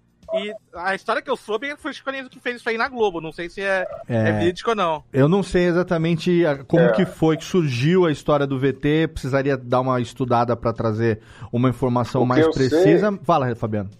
É, O que eu sei foi que quando ele foi para a Globo, o Carlos Manga propôs a ele fazer o Chico Anísio Show, né? Vamos Sim. fazer o Chico Anísio Show, você tem os personagens e tal. Uhum. E o Chico falou, vamos fazer, beleza. Aí o Carlos falou, tem uma novidade aí, cara. Tem um- a gente pode fazer um lance de você, falar com você mesmo. Você passar por você, sair um personagem, entrar outro. Pô, mas como é que a gente faz isso? Aí é o lance da Gillette. Aham. Eles compraram, compraram as fitas, né, aquelas antigas, aquelas redondas e tal, Uhum. e gravaram e cortaram na Gillette no som. Sim. Eles não tinham como visualizar, eles cortavam no som, colavam aquilo lá, eu não sei como eles faziam aquilo, e foi ali que surgiu. E aí eles gravaram o Chico Anísio Show de 62, Uhum. né? Foi- não foi nem na Globo, acho que não foi nem na Globo isso, foi no, no início da Globo. Sim. E aquilo foi um sucesso tão grande que quando eles, quando eles terminaram de gravar, já estava tudo vendido. A, a Mesbla na época comprou, tal, e as pessoas pararam para assistir aquela novidade, aquela inovação. As pessoas ficaram, ficavam encantadas. Ele passando por eles, Zé Tamborim passando pela Dona Dedé, Uhum. ele saindo de Dona Dedé, Né, vou sair por aqui porque eu tô afim de fazer isso hoje. Aí daqui a pouco, do nada, chega Zé Tamborim, "Ué, é, coisa dessa, dona Dedé. Entrava. E ela falava com ele, o pessoal ficava, caramba, é o mesmo cara que está fazendo aque- aquele encantamento que depois, na nossa época, já era uma coisa mais normal. Mas naquela época, meu irmão, quando ele começou a fazer isso, realmente foi uma coisa espantosa. Sim. né? Foi uma, re- uma revolução na TV. Com certeza. Gente, ó, vamos fazer uma pausa rapidinha, fazer o nosso bloco de recadinhos aqui agora pra gente voltar, porque eu quero falar um pouquinho sobre a história do Chico, da- contar algumas curiosidades da vida dele e, é claro, vamos explorar um pouquinho o Fabiano, trazendo um pouco dos inesquecíveis personagens. Se você tá aí, quero agradecer você que tá acompanhando a nossa gravação ao vivo pelo nosso canal lá no YouTube, youtube.com.br radiofobia. Tem algum personagem do Chico Anísio que você tem saudade? Manda lá no chat do YouTube, que aí a gente desafia o Fabiano aqui pra ver se ele faz. Claro que o- o- os mais conhecidos, os óbvios, a gente já sabe que teremos aqui os ídolos que vão passar por aqui, obviamente. Mas se você tem algum que você se lembra, manda ali no chat, que daqui a pouco a gente volta com meu amigo Johnny Ken e hoje Fabiano Souza pela primeira vez, os dois pela primeira vez aqui, uma homenagem 10 anos sem Chico Anísio. Já já a gente volta no seu Radiofobia, aliás.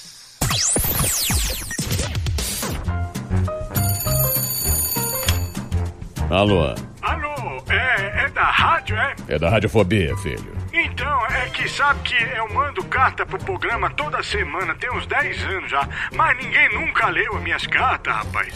Carta, lindo, sério? Em pleno século XXI? E você ouve onde? No gramofone? Mas não tem nenhuma carta por aí, não, é? Ah, eu queria tanto ouvir o meu nome no programa. Tá, e qual é a sua graça? É Ostrogésilo, Ostrogésilo.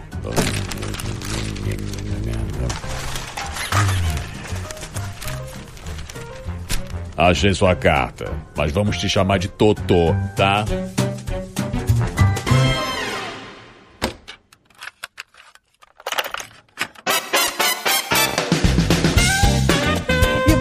Rapidamente para a sessão de recadalhos desse episódio hoje, totalmente especial, recebendo meus amigos Johnny Ken e Fabiano Souza em homenagem ao nosso grande, eterno mestre do humor, o maior comediante que o Brasil já conheceu. Chico Anísio fica aí porque na segunda parte tem as imitações do Fabiano que são imperdíveis. Inclusive, eu reforço aqui para você seguir o Fabiano lá no Instagram. O link tá na postagem do episódio para você, para você acompanhar ali tudo que ele produz, tudo que ele faz no dia a dia e também saber da agenda de shows. Vai que ele aparece aí perto da sua casa para fazer uma homenagem ao Chico Anísio. É um show imperdível, então segue o Fabiano lá no Instagram. Para começar aqui os nossos recadalhos, eu quero convidar você, eu quero incentivar você que é produtor de podcast a participar da campanha hashtag o podcast é delas 2022, uma campanha organizada anualmente pela minha amiga Domênica Mendes,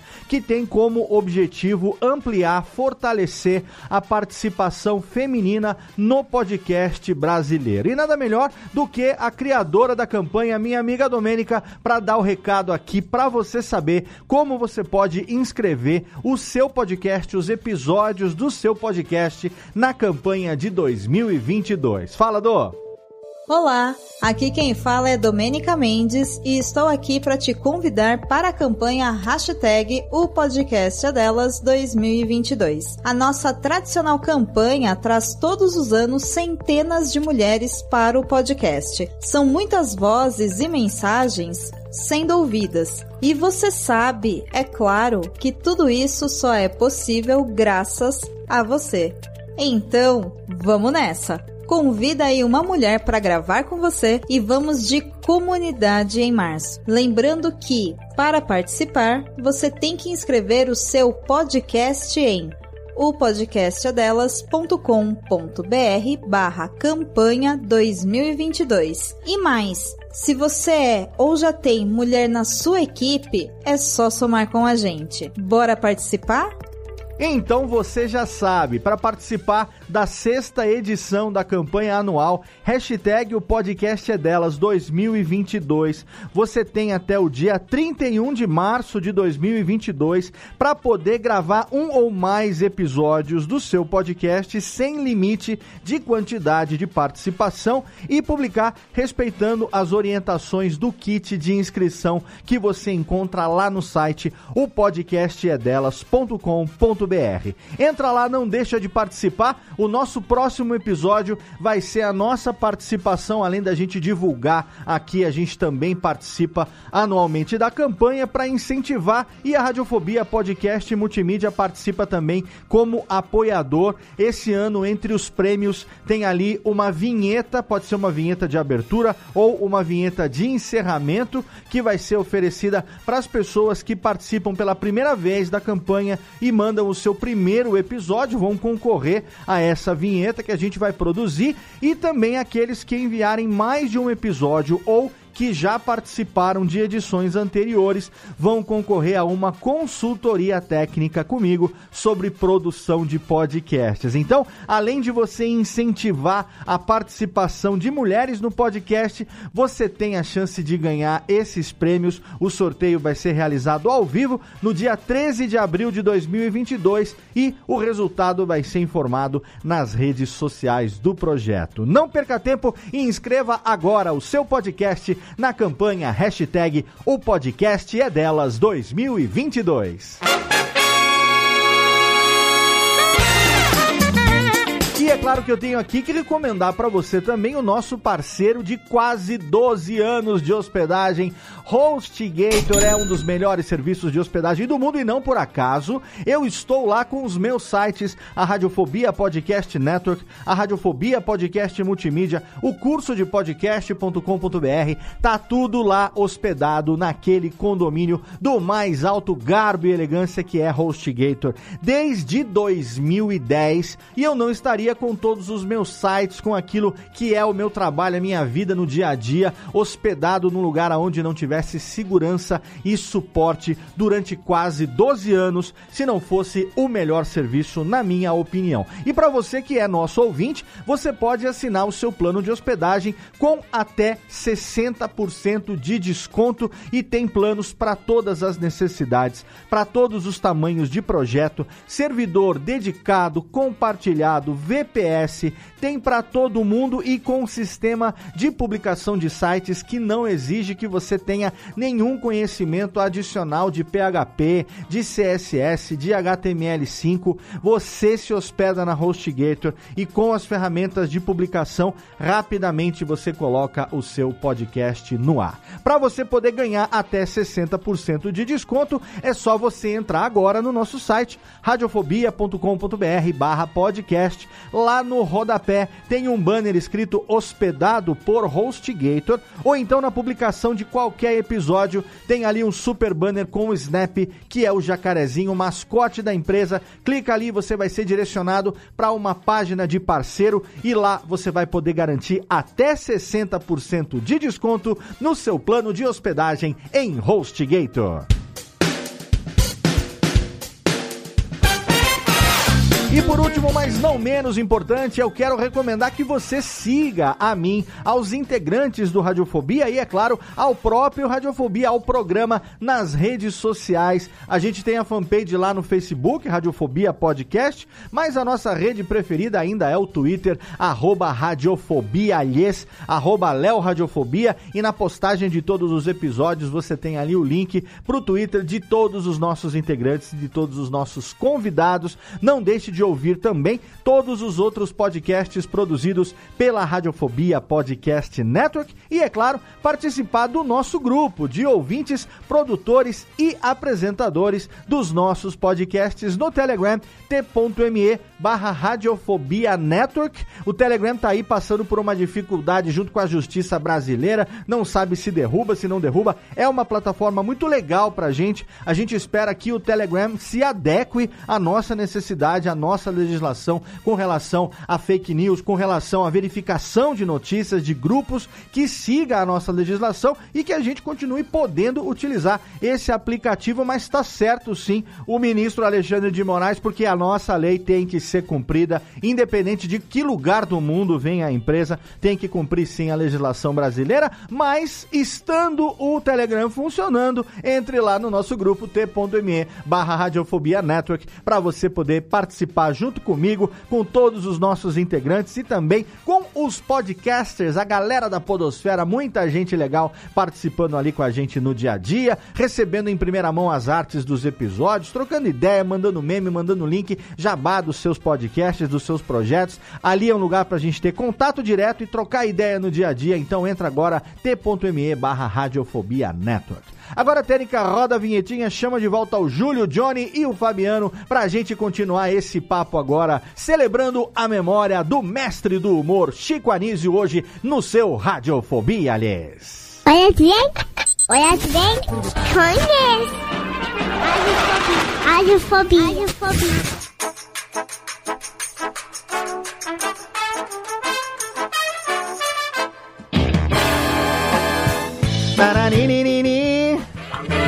Estamos de volta aqui falando hoje de Chico Anísio no Radiofobia, aliás. Estamos de volta, Radiofobia pra você. 14 anos sem largar o osso. Temos aqui diretamente de salto a figura do Pantaleão do Radiofobia, menino Macoge. É. Aguardando a barba ficar maior. É né, mentira, Teta? É mentira, Ó, eu, que- eu quero inclusive levantar aqui um negócio já já pra falar. Tem coisas da cultura, da, da nossa educação, do nosso caráter, que tem tudo a ver com Chico Anísio. A gente estava falando um pouquinho mais cedo é, de alguns bordões. Né, do Chico Anísio. E uma das coisas que eu falo até hoje, que ninguém sabe, muita gente não sabe de onde que vem, é quando o cara fala alguma bo bobagem, fala assim, e aí, aquele negócio fez, fez, fez Pedro Bó, fez, fez sim senhor. Sabe, Pedro Bock era um personagem burraldo ali também da época do Pantaleão. Coisas da cultura que a gente traz até hoje. O que nem no meu pai pai. é Fala meu pai pai, meu garoto, meu pai pai. E São coisas que Chico Anísio in- in- incorporou, em- embutiu, impingiu, impingiu na nossa, em como diria Alberto Roberto, introjectou na nossa personalidade e nós trazemos até hoje aqui, pela primeira vez, meu irmãozinho Johnny Ken, hoje no Radiofobia, que legal, Johnny, você finalmente estando aqui conosco, geralmente São Paulo, menino dos videogames, Muitos. tá aí com todo o seu arsenal de videogame, um, um dos, se não o maior colecionador de consoles, videogames que eu conheço. Do Ipiranga. do Ipiranga. e diretamente de Nikit, ali do Fonseca, a presença do homem que tem as vozes de Chico Anísio, Fabiano Souza, hoje. Obrigado, Fabiano, mais uma vez nesse nosso programa. Bloco derradeiro agora. E aqui a gente vai trazer algumas curiosidades do Chico Anísio. Uma das curiosidades que eu queria trazer aqui é o seguinte: apesar da gente falar do Chico no contexto dos programas de humor, vale a gente colocar aqui que, além dos programas de humor que ele fez, é, os programas próprios, né, que já já vou dar uma repassada de onde que tudo começou, ah, lembrando do que o- o Johnny tinha falado das participações dele no Fantástico, né? Ele teve esse quadro regular no Fantástico por 17 anos.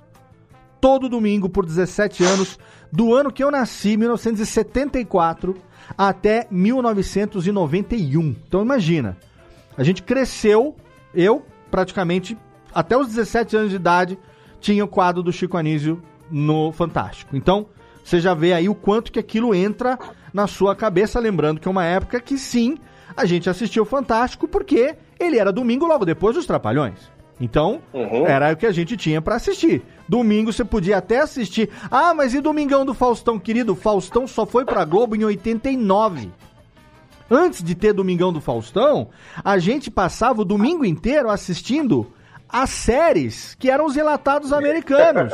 MacGyver, Falcão Azul, Incrível Hulk. o Incrível Hulk, Alfio é Teimoso, Manimal, Águia de Trovão Azul. Águia de Fogo, Manimal, Au- Azul. Automan, Trovão Azul, Moto Dam- laser. Moto Laser, Dama o homem de, de um milhão de dólares. Dama de Fogo, Kate Mahoney, Dama de Fogo, lembra da Dama de Fogo? A gato e o rato. A Gato o Rato. E isso era o nosso domingo, querido. E aí, nosso domingo era assistindo série o dia inteiro, pra depois, às 7 horas da noite, assistir os Trapalhões. Acabando os Trapalhões, tinha o Fantástico. Eu só Era queria isso. corrigir uma coisa, que você assistia séries, eu assistia Silvio Santos nessa, antes Não. do Fantástico. Não, tudo bem. A gente assistia Silvio Santos, assistia a série até um certo horário. Depois a gente, a gente, intercalava, né? É que em Serra Negra a Globo pegava melhor que o SBT. Pegava entendeu? melhor que o SBT. Mas eu assistia também, assistia Domingo no Parque, assistia Namoro na TV e tal. Mas enfim, 17 anos de Chico Anísio no Fantástico. Ele também foi supervisor de criação dos Trapalhões e também atuou em várias novelas, inclusive com alguns personagens como a Salomé, que foi um personagem de Feijão Maravilha, de 1979. Ele esteve como Salomé no próprio, na- novela, né? E participou de outras novelas, sim, A Moça, Terra Nostra, Pé na Jaca, Caminho das Índias. Ele também fez parte do elenco infanto-juvenil do Sítio do Pica-Pau Amarelo, 2005, ele era o Dr. Saraiva. É, participou de programas como Brava Gente, A Diarista, como o Johnny falou, comentou a Copa da Itália em 1990. Em 2009, ele voltou a fazer parte para o Zorra, como Alberto Roberto, Justo Veríssimo, Bento Carneiro. Teve o especial Chico e Amigos em 2010 2011. E infelizmente a gente perdeu ele em março de 2012. Ele fez também muitos filmes, inclusive é, ele é a voz do do seu Frederiksen. Em Up Altas Aventuras, Maravilhoso. né? Que ele contracenou com o próprio filho dele, o Niso Neto, que fez a voz do cachorro. é, dirigido pelo nosso querido Garcia Júnior. Então, a gente tem essa experiência também do Chico Anísio no, no cinema. É, até hoje, inclusive agora, uma homenagem que fizeram a ele na adaptação para o cinema de Hermanoteu, na. Terra de Godard. No- no ele teatro também era, Então, né? no teatro já era, mas agora para o cinema mantiveram a gravação dele como a voz de Deus interagindo com o Hermanoteu. Lá, os, os melhores do mundo fizeram é, essa homenagem para o Chico Anísio também, né? Então, ele, fe- ele fez um programa também chamava o, é, o Be- é, As Belas e o Fera na Globo, que era programa O Belo, semanais. o Belo e as O Feras. Belo e as É, Feras. O Belo e as Feras. É isso. O Belo É e as isso aí. Feras. O Chico Anísio, ele era cearense, nasceu em Maranguape, 12 de abril de 1931. Mesmo dia de aniversário que meu amigo Johnny Ken, 12 de abril. Então, sabemos que está chegando em breve aí o aniversário do Johnny. É, e esse negócio de Maranguape é uma brincadeira que, inclusive, era recorrente já na escolinha, principalmente pelo.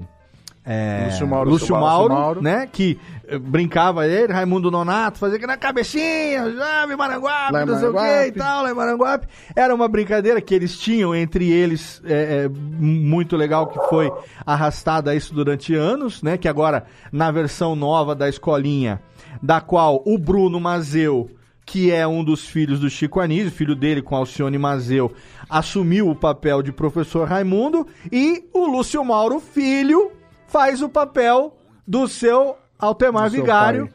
que é o, o- o personagem do seu pai, falei de, sau- de- de saudosa memória, Lúcio Mauro. Então tem essas, essas coisas das, da- das heranças, né, do- do- dos personagens. Lembrando que na escolinha, praticamente outros três filhos dele fizeram parte, né? Tem, além do Niso Neto, que fazia o seu Ptolomeu na escolinha original, e ele brincava com isso, queria ter um filho assim, quando na verdade o filho era dele mesmo, né?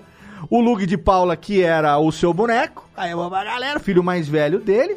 E aquele outro menino que eu esqueci o nome, que era o aquele que, que fazia o personagem. André. O André. André Lucas. André Lucas, que fazia o, o, o guarda, que fazia o coritiano. Polícia. Fazia, polícia. P, é, P-U-P-U, L-I, C, cedilha A. Polícia. Exatamente. O- então, os filhos dele, a, a irmã dele, Lupe Gigliotti, participou também, né, durante muito tempo da escolinha. Ela era a diretora, né, a diretora da escola, É, né? Escolástica. A dona escolástica, exatamente. Sininha de Paula, filha da Lupe, também uma grande é, atriz e diretora de TV brasileira. Né? O Marcos Palmeira, sobrinho também dele. Então ali uma família, um berço de artistas, né? É, fazendo parte da família do, do Chico Anísio, né? A história, a história dele começou é, no rádio, como a gente falou um pouquinho aqui, e para dar aqui mais ou menos ampassant. O primeiro personagem, né? Porque assim, ele achava que realmente quem era engraçado era o Golias, era o Costinha, era o Oscarito, né? E aí, quando ele decidiu seguir a carreira de comediante, ele resolveu criar um, um próprio estilo e ele teria dito: Eu vou ser aquele que faz vários. E desses vários, 209 no total ao longo da sua carreira, o primeiro deles, que foi aquele que até hoje tá aí na mídia e a gente tá vendo aí ó, a, a- história dele sendo continuada, foi exatamente o professor Raimundo, que começou na escolinha, na rádio Mairink Veiga, ainda no ano de 1952. É, aí depois ele chegou na televisão em 1959, não, 1957, é, na TV Rio ainda, e em 1959, ainda na TV Rio, aí ele lançou o programa Só Tantan, que depois foi rebatizado de Chico Anísio Show. Ele só chegaria na Globo em 1969. Então você vê que a história pregressa dele, antes disso, isso 69, quer dizer, antes de qualquer um de nós aqui ter nascido, era quando o Chico Anísio estava vivendo ali. Você falou que encontrou esse LP de um show dele de 62, não foi? 62. Então, É. então quer dizer, antes de, sete anos antes de chegar na Globo. Com 31 anos, e ele já fazendo teatro, né? Fazendo as apresentações, é, enfim, trabalhando com. criando esses personagens todos que a gente foi depois. A cada novo, a cada novo trabalho, a cada nova, no- a cada novo projeto, a gente foi ver ele aparecer. É, tem uma coisa que o nosso amigo, nosso amigo Chirula aqui, o nosso querido Valério Almeida, que é lá de Campo Grande, no Mato Grosso do Sul, ele tá aqui mandando uma série de contribuições aqui no chat, inclusive perguntas pro Fabiano que a gente vai fazer daqui a pouquinho. Mas ele tá dizendo aqui é, que, por exemplo, tem uma ligação entre o Chico Anísio e o Silvio Santos, né, que a gente comentou no teste. É, o Chico Anísio ficou em segundo lugar num teste de locução feito para a Rádio Guanabara, no, no qual o, Chico, o, o, o Silvio Santos ficou em primeiro. E isso, o Chico tinha 17 anos de idade. Ele fez um teste e foi contratado como locutor, como radioator para a Rádio Guanabara. É, e ele falou, falou, eu fiquei em segundo no teste para locutor, eu perdi o primeiro lugar pro Silvio Santos. No teste de radioator, eu fiquei em sétimo lugar. A primeira colocada foi só Fernanda Montenegro. Só isso, né? Então, você vê a época que. Isso nós estamos falando de uma época pré-televisão, gente. A gente ainda vai fazer um Radiofobia falando sobre a televisão. Esse ano a gente vai ter um programa especial sobre os 100 anos do rádio no Brasil, que completa agora em setembro. 100 anos de rádio no Brasil, vai ter uma grande comemoração. E é claro que eu não podia estar de fora dessa também, por conta né, de tudo, é, da importância do rádio. Mas vale lembrar que lá em 1950, quando a TV começou, a única diferença para a TV e para o rádio era que a TV tinha imagem e o rádio só tinha som. E foi exatamente do rádio, de rádios como a Mairink Veiga, como a Rádio Nacional, que o Assis Chateaubriand, depois Paulo Machado de Carvalho, foram pegar os principais nomes do rádio, como Hebe Camargo, como Aracide Almeida, como Chico Anísio, como Lima Vi- Duarte. Lima Duarte, Chico Anísio não, como Vida, Vida Alves, Lima Duarte, depois Paulo 19 Gracindo. Paulo Gracindo, esses grandes nomes vieram do rádio. E não era uma época, como a gente falou, que existia gravação, não. Era tudo ao vivo, né? É, é, quem, quem acompanhou o humor também sabia da PRK30, Lauro Borges e Castro Barbosa, os grandes pioneiros desse humor de esquete, ele era feito ao vivo na Rádio Nacional. Com sonoplastia em tempo real, com é, plateia para dar risada das piadas. E a televisão, quando começou, começou assim também. Então, daquele profissional de rádio, daquela época de rádio e de TV, existia uma exigência muito grande de versatilidade, de espontaneidade, de, capacita de capacidade de improviso. Porque as coisas nem sempre davam certo. E aí a pessoa tinha que ter o um jogo de cintura para improvisar, para fazer uma piada daquilo. Às vezes não era nem para ser engraçado, às vezes era uma novela era uma, uma, uma radionovela, uma novela que estava sendo gravada ao vivo e aconteciam mil e uma situações, né? Então o Chico Anísio ele se tornou rapidamente é, galã de radionovela, ele virou redator de programa de humor, comentarista esportivo e estudo no rádio. Depois ele passou para a linha de shows, junto com o Grande Otelo, com Nádia Maria, grandes nomes do humor ainda já naquela época. E aí, em 1949, Saindo da Rádio Guanabara, ele foi trabalhar na Rádio Mairink Veiga, aonde ele chegou a escrever 13 programas por semana. Só isso. Era só essa capacidade criativa da pessoa. 13 programas diferentes por semana. Ele foi contratado pela Rádio Clube de Pernambuco com 19 anos. Ele mudou para Recife, depois voltou para o Rio, trabalhou na Rádio Clube do Brasil, voltou para Mairink Veiga e foi, foi fazendo de tudo até que ele também, ao mesmo tempo, estava atuando em programas do Haroldo Barbosa, da Antônia Maria, do Sérgio Porto, que eram grandes nomes do rádio ali naquela época. Isso tudo a gente está falando de rádio ainda, né? E aí, é, os primórdios da televisão, que começou em 1950, em 1957, o Walter Clark, que foi um dos grandes diretores da história da televisão brasileira, contratou o Chico como diretor da linha de shows da antiga TV Rio. E aí ele levou para a emissora programas que fizeram sucesso na Mairink Veiga, Noites Cariocas, a Praça da Alegria, que era do rádio, e o Riso é o Limite. Então aqui a gente vê também a ligação da praça com o Chico Anísio ainda da época do rádio, né? Então, a, ali era uma época onde a Tupi era praticamente a dona da, da audiência da TV. É, tipo, 86 pontos de audiência para Tupi versus 7 pontos para TV Rio, sabe? Então, ali você tinha a, a, a grande audiência do que estava acontecendo. E aí, depois que ele estreou essa nova linha de shows, a situação se inverteu e a audiência foi toda para esse, esses, esses novos quadros, né? E foi assim que nasceu o Chico Anísio Show. Entre 1958 e 1959, o Chico Anísio Show, que era escrito pelo Chico, pelo Haroldo Barbosa e pelo Roberto Silveira, como o Fabiano já disse, dirigido pelo Carlos Manga, foi o primeiro show, foi o primeiro programa do Chico e que se tornou a base de todos os programas que o Chico faria na TV ao longo das próximas décadas. É, o primeiro programa teve 23 horas de gravação, ele fez oito personagens.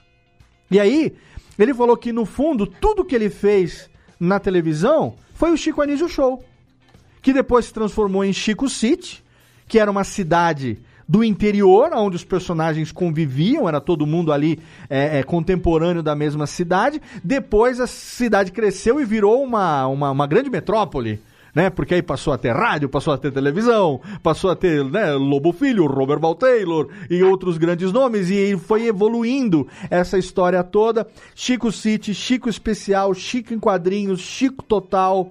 E isso ainda antes de chegar Estados na... Anísios de Chico City. Estados, Estados Anísios, exatamente. Isso tudo antes de chegar na Globo ainda, gente. Então, assim, é, é uma história de, de muito sucesso, de muito trabalho. E uma das coisas que hoje o humor brasileiro deve ao Chico Anísio, além de todo o, o, o, o catálogo, o repertório e a história, o legado que ele deixou, é a linha de bordões. Porque não existiria humor de bordão se não fosse pelo Chico Anísio, né? Então, é, por exemplo, o, o Pantaleão, o é, o é Mentira Terta do Pantaleão, ou o, o- o- Como é que era? O Sou, mas quem não é? Né? Que era, de quem que era esse É. bordão? Sou, mas quem não é? Tavares. Do Tavares, exato. Só, mas que- é. O Gastão, pão duro Tavares. não, sou o controlador. Era. O Bozó, eu, eu trabalho na Globo.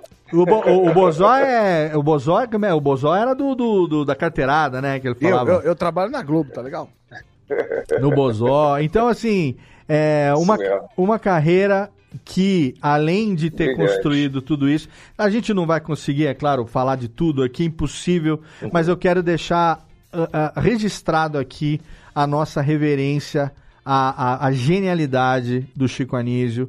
É, e assim, de tanta gente que nasceu nesses nesse berço que foram os programas do Chico Anísio, desde a da, da, da rádio até, até chegar na televisão, até a escolinha que hoje está aí nessa, nessa geração, com o- o- os filhos e os netos e todo mundo continuando. A Dani Calabresa de Catifunda, para mim, é impagável. Né? O, o, o Marcelo Adnet de Rolando, Rolando Lero, né? do Rolando Lero é impagável também. Aquele outro menino que eu esqueci o nome dele, que é galã, mas ele faz o Zé Bonitinho também. É Nossa, é demais, esse é esqueci o nome dele agora. Bom demais. Ele né? é muito bom também. Então, assim, é muita gente boa fazendo o- É. e continuar isso. O próprio Bruno Mazeu, de, de- de- caracterizado de professor Raimundo, faz uma homenagem muito bonita ao pai, né? Muito bonito. É muito legal isso, sabe? E assim, é, entre tudo isso, eu quero agora aproveitar aqui para citar e levantar e pedir a, a- a participação e, e- e o carinho do Fabiano para a gente lembrar aqui de grandes personagens. Johnny Ken, quem era o seu personagem preferido do Chico Anísio, cara? Ó, eu vou chover no molhado, mas eu como professor. Raimundo no Vale. Raimundo no Vale. Raimundo no Vale. Raimundo é. Não. Mas eu também eu gostava muito do Vampiro Brasileiro. Bento que- Carneiro. Bento Carneiro. Bento Carneiro. Bento Carneiro. A quem que vem do atendo ali? A dona que vem dos Montalunga? Cadê você, Capifeto? Se você ficar se rindo, eu vou empichar a maldição. Eu, eu lembro de uma maldição, uma- eu lembro de uma maldição que ele falou assim: Tomara que você seja gay e alguém passe pimenta no seu batão. Ah, eu acho muito bom. Bento Carneiro, Bento Carneiro era ótimo também, porque o vampiro brasileiro era o vampiro que só se fudia, falava caipira. Ele não conseguia se transformar direito. A hora que ele ia se transformar, a transformação não dava certo. Era muito bom. Tudo dava errado. Muito. Ó, o, o- o Fabiano aqui, o Fabiano não, o Alexandre Caetano, meu amigo lá de São José dos Campos, tá mandando aqui. é, a- o, o, o Chirula lembrou aqui, quem faz o Zé Bonitinho na nova escolinha é o Matheus Solano, é fantástico. Matheus Solano, muito bom. Faz o Justo Veríssimo em homenagem à nossa velha política, ou então o jovem, porque jovem é outro papo. Eu quero é que pobre se exploda. Meu nome é Justo Veríssimo. Eu gosto é de lidar com quem domina meus assuntos, babacas, negociatas, roubalheira descarada, falta de caráter, usurpação, sombra e água fresca. muito bom. E o jovem? Tem jovem também, não? Pô, só jo- jovem é outro papo. Pô, que- aquele que não é jovem fica assim, ó, ó, com cara de bundão, com cara de bundão. Pô, mãe, ô mãe, pô, tem que ver se isso vai dar certo, mãe. Porque se não der certo, vai ficar todo mundo aí cheio de reflexo. Pô, pô, mãe, pô, aí não vale. Olha aí, Alexandre, Grande homenagem pra você, jovem e o Justo Veríssimo. Quem mais, Johnny? Puxa mais um ou dois aí pra gente fazer, a- aproveitar e explorar o Fabiano aqui. Não, tô- uma coisa que eu achava muito legal, assim, da abertura do Chico Anísio, que ele tinha era tantos personagens que a abertura tinha, tipo, uns três minutos de abertura e era só personagens É. conversando um com o outro, assim, tipo... Então é, é muita referência pra, pra, pra pensar, assim. Mas eu gostava muito do jovem, realmente era um dos poucos que eu conseguia imitar quando eu era E- criança, assim. E, se- e se, e se não me engano, no final da abertura, ele mesmo, o Chico Anísio descaracterizado, ele fazia um, ufa, assim, como se ele tivesse cansado de fazer Cansado, tanto, é. tanto personagem. Né? Mas eu, eu queria levantar um aqui, é, é que é o Bozó, né? O Bozó que é o que trabalha na Globo, né? E que ele pegou essa referência de uma vez que ele foi a um estádio de futebol e ele viu um cara entrando com o crachá da Globo, ele falou, mas por que, que o cara entrou? Não, porque ele é da Globo, né? Ninguém nem sabia o que o cara fazia, mas É, ele acabou é entrando. verdade. então eu queria explorar você no Bozói. É só boa sorte, tá, tá, trabalho na Globo. Eu já, eu- co- comigo é assim, eu já, eu- em qual- qualquer lugar eu entro. Se as meninas quiserem fa- fazer um teste pra atriz, eu tam- tam- também tô, tá, tá, à, disposição fa- fazendo.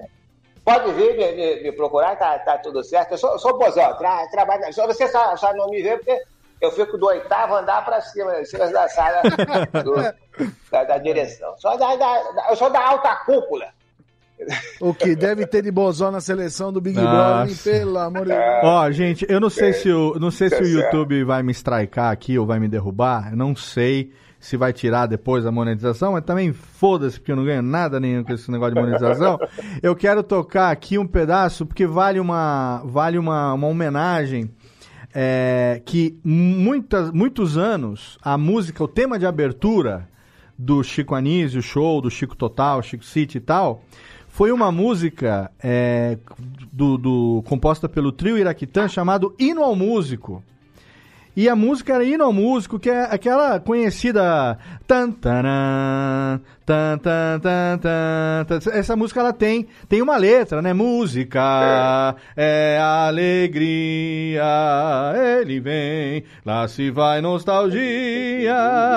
pará. E a- Música. e aí, eh, eh, vou aqui fazer um pupurri, um pupurri não, deixa eu ver aqui o que, que o YouTube mostra pra gente.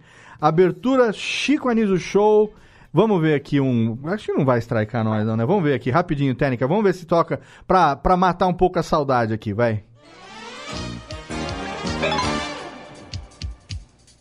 Ó, bota o bigode do, Gas- do, do, do Justo Veríssimo, aí vai. O óculos do Silva. Tá, tará, ó. Tararararará, tá, tará. O nariz, a boca mexendo. Muito bom. aí ele fica de cara limpa, aí vai entrando os personagens, né? Olha lá, muito bom. Que saudade que dá.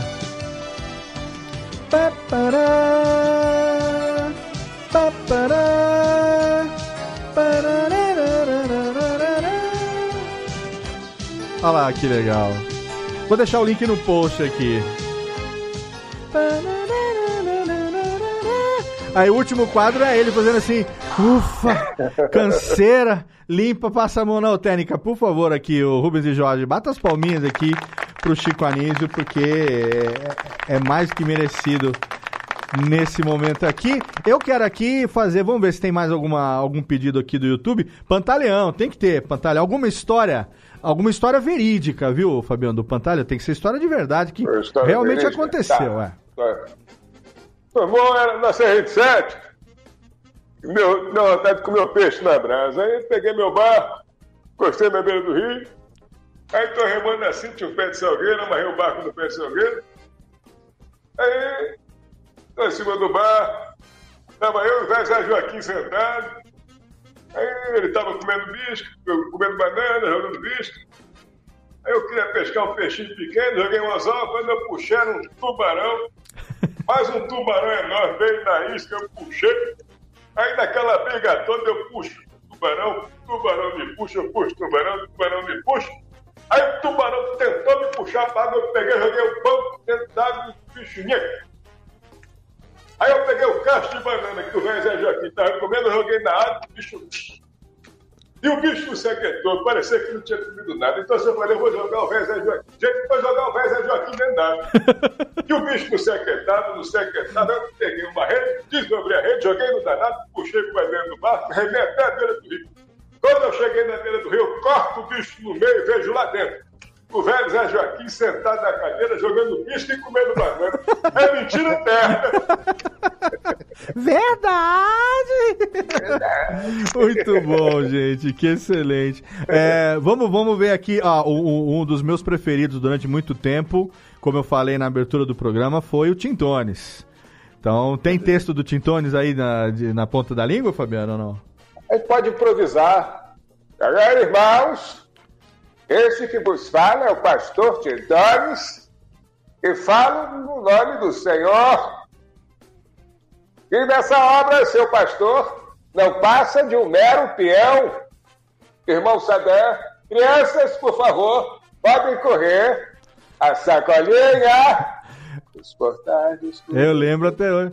Nos portais do escurecer, entre as trevas e o pavor, sob a luz do Sob a bem querer. do bem-querer. Glória ao nosso Salvador, no negror da antiga era, nasce a luz de uma quimera. Glória ao nosso Redentor, tararara, tarara, tintones, glória, tintones, oásis nos desertos da dor.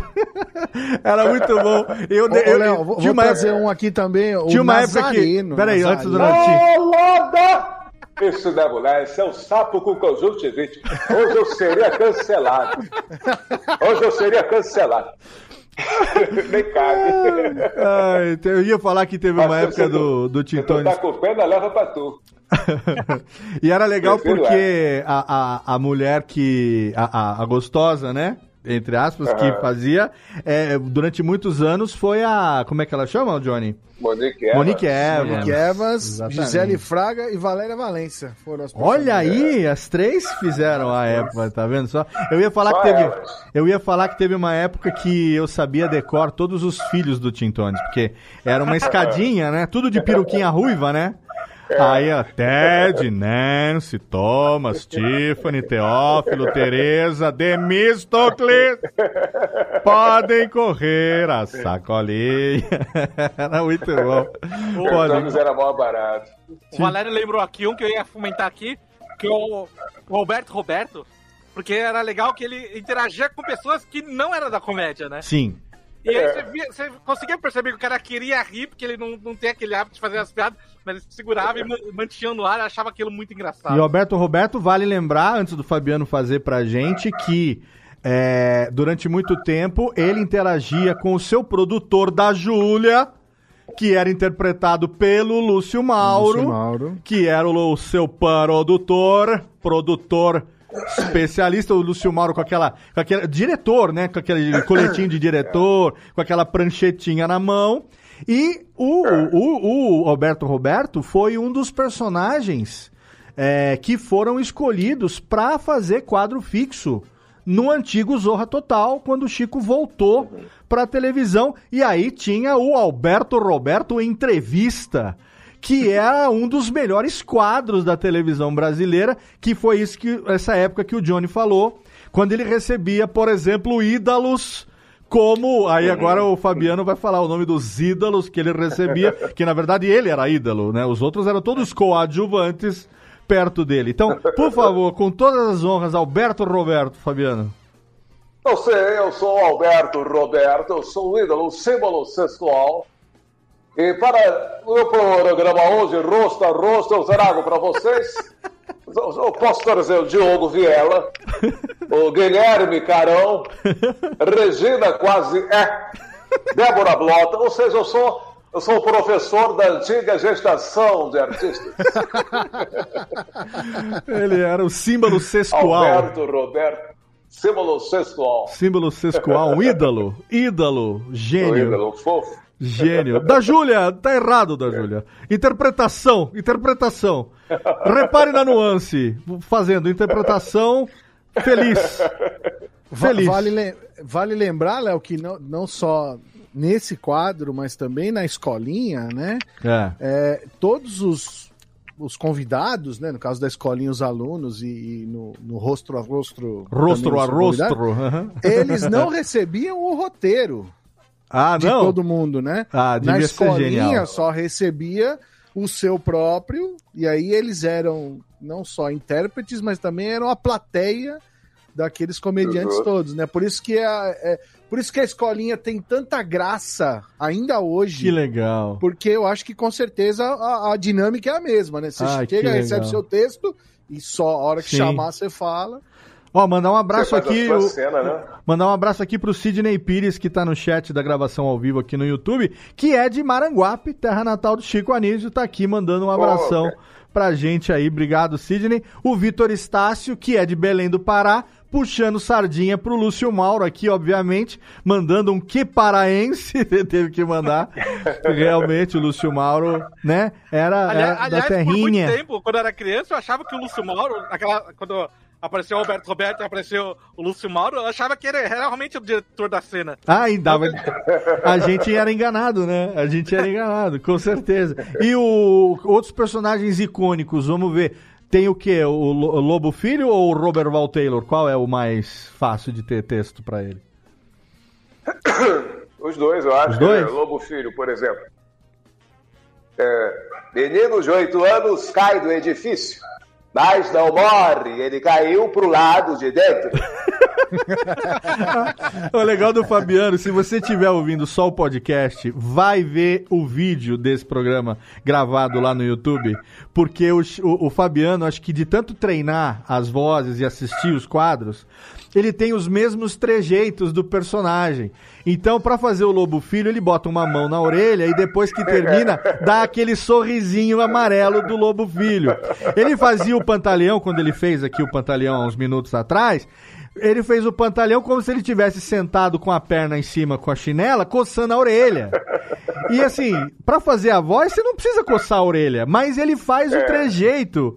E isso é muito legal. O Alberto Roberto. O vesgo, o vesgo do Coalhada, né? O vesgo do coalhado. O Alberto Roberto, ele faz dando aquela empinada de peito, assim, pavoneando, porque o Alberto Roberto, ele não para, ele vira para um lado, vira para o outro, e vai fazendo aquele... Quem mais a gente tem? E o Robert Val Taylor? Robert, Robert Val Taylor. E quando o galo cantar, Robert Val voltaremos a reencontrar. Muito bom. E quem mais a gente tinha? Aqui, o Tavares, Tavares, Coalhada. Tem que fazer esses também, né? Painho, Painho já foi. Tavares, Coalhada, Popó também. Coalhada, coalhada, então, coalhada. Coalhada, vamos lá. Tirar aqui pra fazer um coalhada. Mas é, eu comigo é assim, mano, eu jogo das 12. E se tivesse 13, eu jogava das 13. eu não fui chamado, você dei pro carro de quê? Mas é, é esse jeitinho da puxadinha, É. tirando o fiapinho do dente assim do lado. É. né? eu aqui no dente. que mais a gente tinha falado? Tavares? Agora, Celso, seu Celso, biscoito, biscoito, é, comigo é assim, eu go- gosto de biscoito molhadinho, certo? Biscoito. Sou, mas, mas quem não é? Concorda comigo? Ah, muito bom. O que mais a gente tem de personagem? aqui no chat, ó, Coronel Limoeiro. Maria Tereza, Maria Tereza, ela é, diz que ela casou com muito que tem dinheiro, mas não, isso me ama. Isso me ama, Maria Tereza, volta, Maria Tereza, safada. Parece panela de quartel, ela vai ficar assim, cercada de olho tudo quanto é lado. Eita. e como é, que, como é que era aquele que falava? É, mulher minha é assim que eu trato. É o Santelmo, né? Chilepe, chilepe. Santelmo, Como é que era o Santelmo. Santelmo? Eu, eu, gosto assim, porque eu sou brabo. Comigo o negócio é mais embaixo. eu nunca fui enganado. A dadivosa, ela é dadivosa, mas ela é minha mulherzinha. Eu, eu gosto dela. Porque eu, eu sou tão feliz. Ah, e se- e as, e as- as mulheres, dá pra fazer também? Salomé, Neide Taubaté, quem que dá pra fazer? Tá, tá, Salomé. Não, é João Batista. Aqui é Salomé, eu passo fundo, João Batista. Eu essa banda de felicidade Nossa, tá falando contigo. É muito igual, puta que pariu. A Neide é um pouco parecida, né? Mas é um pouco mais baixa. Uau, Denise, estou aqui nesse programa que eu acho sensacional, Denise. É um programa que eu quero levar para a vida toda. Uau! A, a Jéssica, que é a nossa integrante aqui do Radiofobia, hoje ela não conseguiu participar, infelizmente, por um compromisso de trabalho. É, no nosso chat da, da semana aqui, ela estava lembrando de uma personagem que eu não me lembrava, que é uma personagem feminina que o Chico fazia, que ela tinha o cabelo encaracolado, ruivo, com uma bandana na testa. Você sabe quem é essa personagem, Fabiano? Encaracolado, ruivo, com uma bandana na É, testa. é, é uma personagem que fazia um quadro no. é, Ela, ela participava, como se ela fosse, acho que alguma coisa esotérica, no programa do Lobo Filho. Ela tinha uma participação que eu acho que ela entrava, ele entrava com essa personagem para fazer adivinhações do futuro, horóscopo, alguma coisa assim. É, Não, não, é, não, não, não lembro porque eu fiz até uma pesquisa um tempo atrás o Chico teve poucas personagens mulheres. Ela mandou um print da foto, ela tirou um print, mas eu não descobri o, Eu precisava ver, o nome dessa personagem, eu não consegui. precisava ver, porque as personagens mulheres que eu conheço são a dona Dedé, que é antiga, a dona Hilária, a Salomé, a Lei de Taubaté. E eu pesquisei, ele tinha uma chamada Maria Baiana que eu nunca vi, Aham. Que, ven- que vendia cocada e tal, mas ele também desistiu desse dessa personagem, mas também faz muitos anos. E poucas personagens mulheres, mas de- dessa eu não lembro, não lembro mesmo. Eu gostaria até de ver. É, eu vou te agora, agora aqui na transmissão eu não vou tentar compartilhar a tela, senão é capaz de eu zoar aqui e não conseguir voltar. Mas eu te mando depois pelo WhatsApp a Manda foto para ver se você se você sabe. Tinha terno rosa, Manda barba. Qual que era? Haroldo? Terno rosa. Ah, o Haroldo, Haroldo hétero. O Haroldo hétero. O Faroldo hétero, eu sou machão, sabia? Eu mordo ela todo dia, porque eu sou macho, eu sou hétero. Eu não deixo de, de contaminar por essa geração do terra. Sabe? Eu, eu não gosto. Olha, tá aí. Luana, volta pro reduto, Luana. Em primeiro lugar, você não me chame assim, Martino. Eu não sou, eu sou Haroldo, hétero. Eu sou hétero, eu sou hétero, eu sou hétero, eu sou machão. Luana morreu há muito tempo, já foi. Buf, explodiu. Acabou, Luana. Ah, muito bom, genial. E o vamos fazer, vamos fazer uns aqui pra gente já ir pro encerramento, porque puxa, brincadeira. É, quem mais a gente não falou? A Zambuja, né? A Zambuja. Linguiça, linguiça, linguiça. Se não der certo, pelo menos a gente tentou. Bom, Pedro, sou contigo então lá. É, essa, exatamente. E o quem mais aqui? Ah, o Popó. Mas Popó.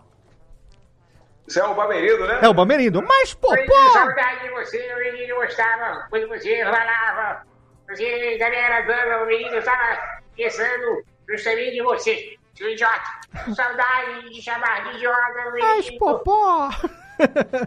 Ele fazia o biquinho, ó o biquinho. Filha da puta, ó o biquinho. Ai, que genial. O bico é ótimo. O biquinho é genial. Vai Ai, assim, vai esse biquinho, vai. Se você entrar, falar, é velho rabugento. Isso é minha mania. Eu tenho que ter manias, eu sou velho, velho. e, o, e tinha o Quen Quen também, que era o garçom, era garçom, né?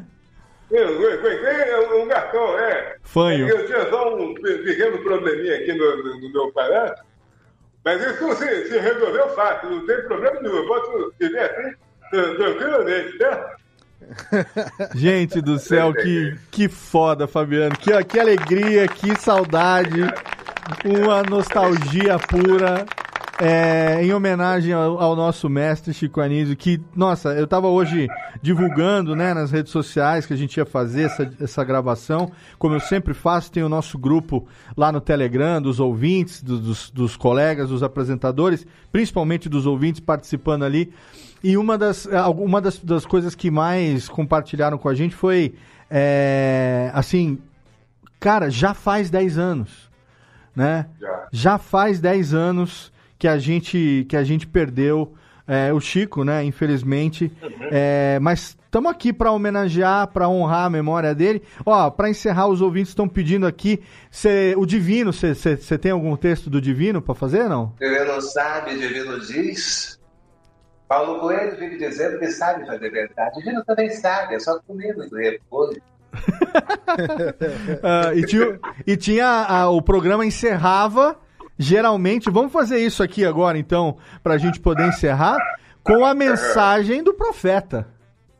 Mensagem do profeta. olha. Não é? Porque geralmente tinha uma época que o Chico Total o último quadro era a mensagem do profeta, que geralmente era a única parte séria do programa. Ele trazia uma mensagem, geralmente, de, de, de alguma coisa né, enriquecedora, alguma coisa realmente de paz, e encerrava o programa ali. É. Tipo isso aqui, né? Vou- Eu vou tentar alcançar a voz dele. Pelo horário é difícil, mas vou tentar. É porque ele fala, era muito, muito grave, né? Era, é, mas vou tentar, vou tentar, vou tentar. Pelo menos um texto, o texto vai sair bem. Vamos ver. É. Nos quatro cantos do planeta Terra, a vida. Há crianças vivas, devoradas pela fome.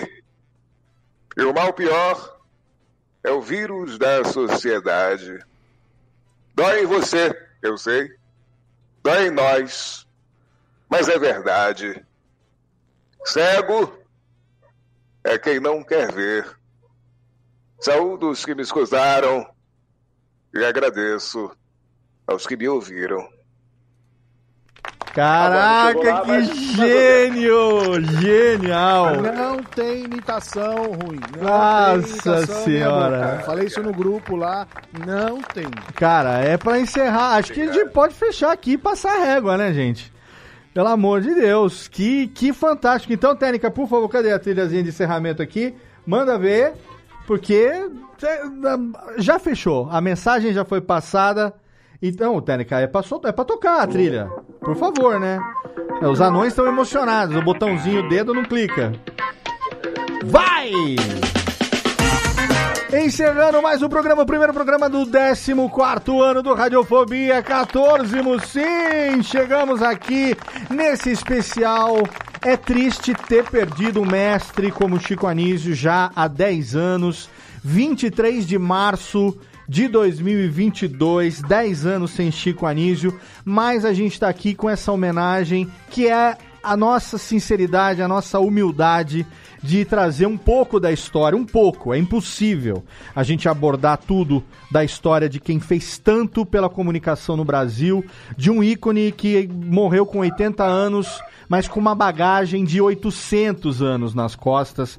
A gente não conseguiria abordar tudo, mas a gente se divertiu e a gente deu aquela aquela respirada de nostalgia, porque a diferença entre a história e a nostalgia é que a história passou. A nostalgia é a parte da história que você sente saudade, né? E a gente sente saudade de Chico Anísio porque ele fez parte da nossa criação, da nossa infância. Meu pantaleão Júlio Macode, obrigado por estar aqui comigo nesse dia. Valeu, Léo. Volto a dizer aqui, não tem imitação ruim. Esse cara é muito bom. Fabiana? Eu desejo pra você que você alcance o estrelato brevemente, cara, brevemente. Eu gostaria muito de ver você na nova escolinha fazendo algum personagem bacana lá. E muito sucesso, muita sorte pra você, cara, de verdade. Cara, Pô, Júlio, obrigado, Júlio, obrigado, obrigado, obrigado. Ouvir isso de você pra mim é um grande prêmio. Obrigado, meu amigo, obrigado. Com certeza merece e vai estar lá, assim como ele, meu amigo Dilon. Nossa, uma das primeiras pessoas que eu conheci na internet, que eu tenho o prazer de chamar de meu amigo e que tá aqui hoje compartilhando. Puta, como é que é a primeira vez em 13 anos? Eu não imagino, mas a gente vai gravar em breve um Radiofobia que a gente nunca gravou sobre a história do videogame, Johnny Ken, e você tem que estar nesse programa. Impossível não estar.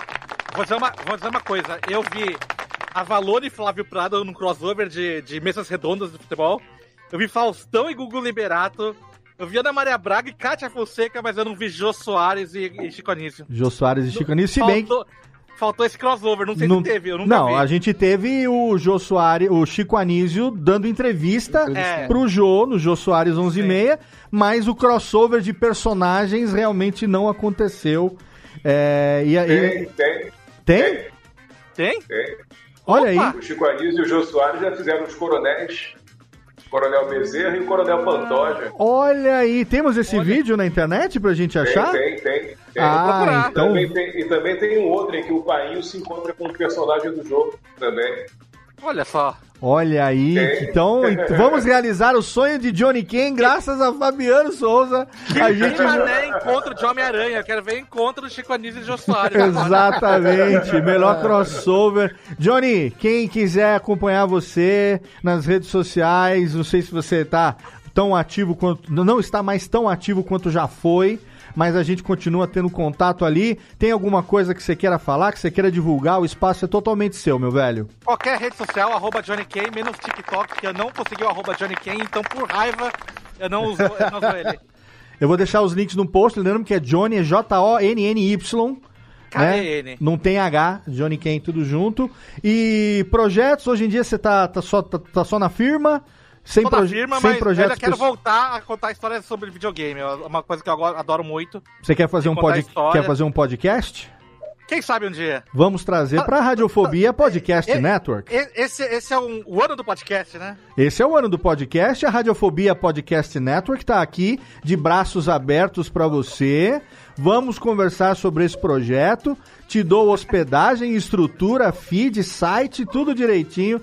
Trazemos esse programa para nossa rede aqui. Não, jamais eu vou perdoar se você for procurar uma outra rede de podcasts que não a Radiofobia, hein? Por favor. Pode, pode, pode deixar, pode deixar. O espaço é todo seu aqui. Eu tô dando casa, comida, 3 milhões por mês, fora o bafo, como diria no sul. é, só, é só você chegar que tem casa, comida, 3 milhões por mês, fora o bafo. Johnny Kane, link no post para todas as redes sociais. E é com muita alegria, com muita humildade, que eu agradeço aqui a presença desse cara que me recebeu tão bem. Eu mandei uma, uma, uma mensagem, um inbox, um direct, né, pelo Instagram. Ele me respondeu, trocamos telefone e trocamos mensagens, vimos o quanto a gente tinha em comum de, de gostar do Chico, de influências, por termos né, uma idade ali quase a mesma. E foi um prazer enorme, obrigado pela sua generosidade, ceder duas horas aí da sua vida pra gente numa segunda-feira à noite. Fabiano Souza, um amigo novo que a internet nos deu, que me deu e que eu não vejo a hora de poder, estando no Rio de Janeiro, vou a Niterói, a gente vai se encontrar. Eu quero sentar, tomar aquela cerveja. Eu nem sei se você bebe, vai tomar um suco, tomar o que for. Então vamos tomar aquela cervejinha. E eu acho que a gente tem muita conversa ainda para colocar em dia, para o amigo que eu não sabia que eu tinha e que hoje eu sei que eu tenho. Radiofobia vai estar sempre de portas abertas para você, Fabiano Souza. Ô, Léo, obrigado, Léo. Poxa, você é um cara muito gentil, você é maravilhoso. Eu agradeço o convite, agradeço a oportunidade, agradeço por estar aqui. Não é sacrifício nenhum falar do Chico Anísio, não é sacrifício nenhum desenvolver esse assunto. É maravilhoso. Se tivesse que ficar mais cinco horas, a gente ficaria aqui na boa. Você me deu uma aula, porque você é catedrático no assunto, eu percebi aí. Nossa, aprendi tanta coisa. Que isso, imagina. Sério, aprendi muita coisa que eu, eu não imaginava. Obrigado, Léo. Obrigado, Júlio. Obrigado, Johnny. Muito obrigado pelo carinho. E ganhei vocês também como amigos. Pode ter certeza que o que eu puder fazer, eu estou aqui. E sempre que quiserem, podem me ligar. Podem contar comigo que derem e vier. Obrigado. Tá bom? Fabiano, o seu é, tem lá o seu o seu Twitter, né? Eu sou o Fabiano Souza, não é isso? no Isso, Twitter isso, eu sou o Fabiano Souza. e no Instagram é o Fabiano Souza Comediante e tem também o seu canal no YouTube, né? Onde você publica algumas coisas lá, não é isso? Isso, lá no YouTube é o Fabiano Souza. Tá. Lá tem vários vídeos interessantes, eu faço imitações, eu conto histórias, eu tenho textos de minha própria autoria também e tenho os meus personagens também. Quem Olha lá vai gostar. Vai A audiência é rotativa aqui perguntou aqui no chat. Fabiano, você mandou, falou que começou a fazer stand-up. Já está fazendo shows, turnê? Manda aí. Olha aí, tem alguma Tô coisa aí? fazendo, tô fazendo, tô fazendo. No dia 29, dia 29 de abril, eu estarei em Maranguape. A Olha aí. de... Oi? Olha aí, que legal! É, eu estarei lá fazendo um show em homenagem ao Chico Anísio, na terra do próprio Chico Anísio. E vai ser muito interessante quando estiver mais próximo, lá pelo Instagram. Eu vou colocar o endereço direitinho. Que legal! Da, da proximidade, mas vai, vai ser muito bem recebido. E no dia 11, se eu não me engano, no dia 11 de maio, eu estarei em Blumenau também, prestando uma grande homenagem ao Chico Anísio. Que Tá bom? legal, cara. A gente vai É colocar o seu Instagram lá pra quem quiser, obviamente, seguir e acompanhar quando tiver show, quando tiver stand-up, manda lá o serviço e manda pra mim no privado, que eu divulgo lá também no Instagram, nas minhas redes, nas redes do programa. Vai ser um prazer você, como diria Fausto Silva aqui, é o novo sócio aqui, bicho. Manda pra. É só mandar pra nós aqui Obrigado, que a gente Obrigado, divulga, o que a gente puder fazer para que o seu, seu talento seja conhecido por um número cada vez maior de pessoas. Pode contar que a gente vai fazer. Obrigado, meu irmão. Fica bem, Eu fica com Deus. Obrigado, Obrigado, pela sua gente. participação. Beijo no coração de vocês. Obrigado, querido. Muito obrigado. Obrigado a você aí, querido ouvinte, você que acompanhou essa gravação ao vivo do Radiofobia. Que alegria chegar no nosso 14 ano aqui e poder fazer um especial de 10 anos sem o nosso querido Chico Anísio. Obrigado pelo seu download, obrigado pela sua audiência, obrigado a todo mundo que acompanhou a gente aqui ao vivo pelo nosso canal no YouTube. Obrigado a você que acompanhou também pelo podcast Radiofobia Podcast Network. A cada duas semanas tem um Radiofobia novo no ar e quase todo dia tem um podcast novo lá pra você. Segue lá que a gente continua aqui sem largar o osso podcastal. Abraço na boca, obrigado e até o próximo. Tchau!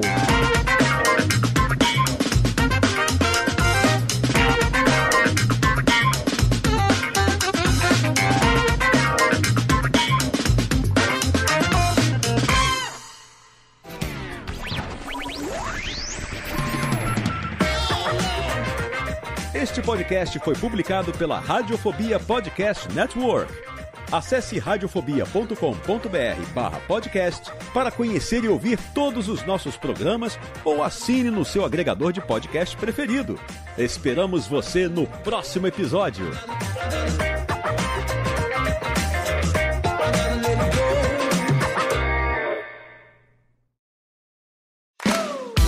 Olá, eu sou Léo Lopes e quero convidar você a ouvir o Pod Notícias, a sua dose semanal de informação sobre o mercado de podcasts no Brasil e no mundo. Um podcast curtinho de 15 minutos com o resumo de tudo o que acontece nesse universo do podcast que cresce a cada dia e que chega até você toda segunda-feira às 7 horas da manhã no seu agregador de podcast preferido e também no YouTube. Acesse agora em podnoticias.com.br.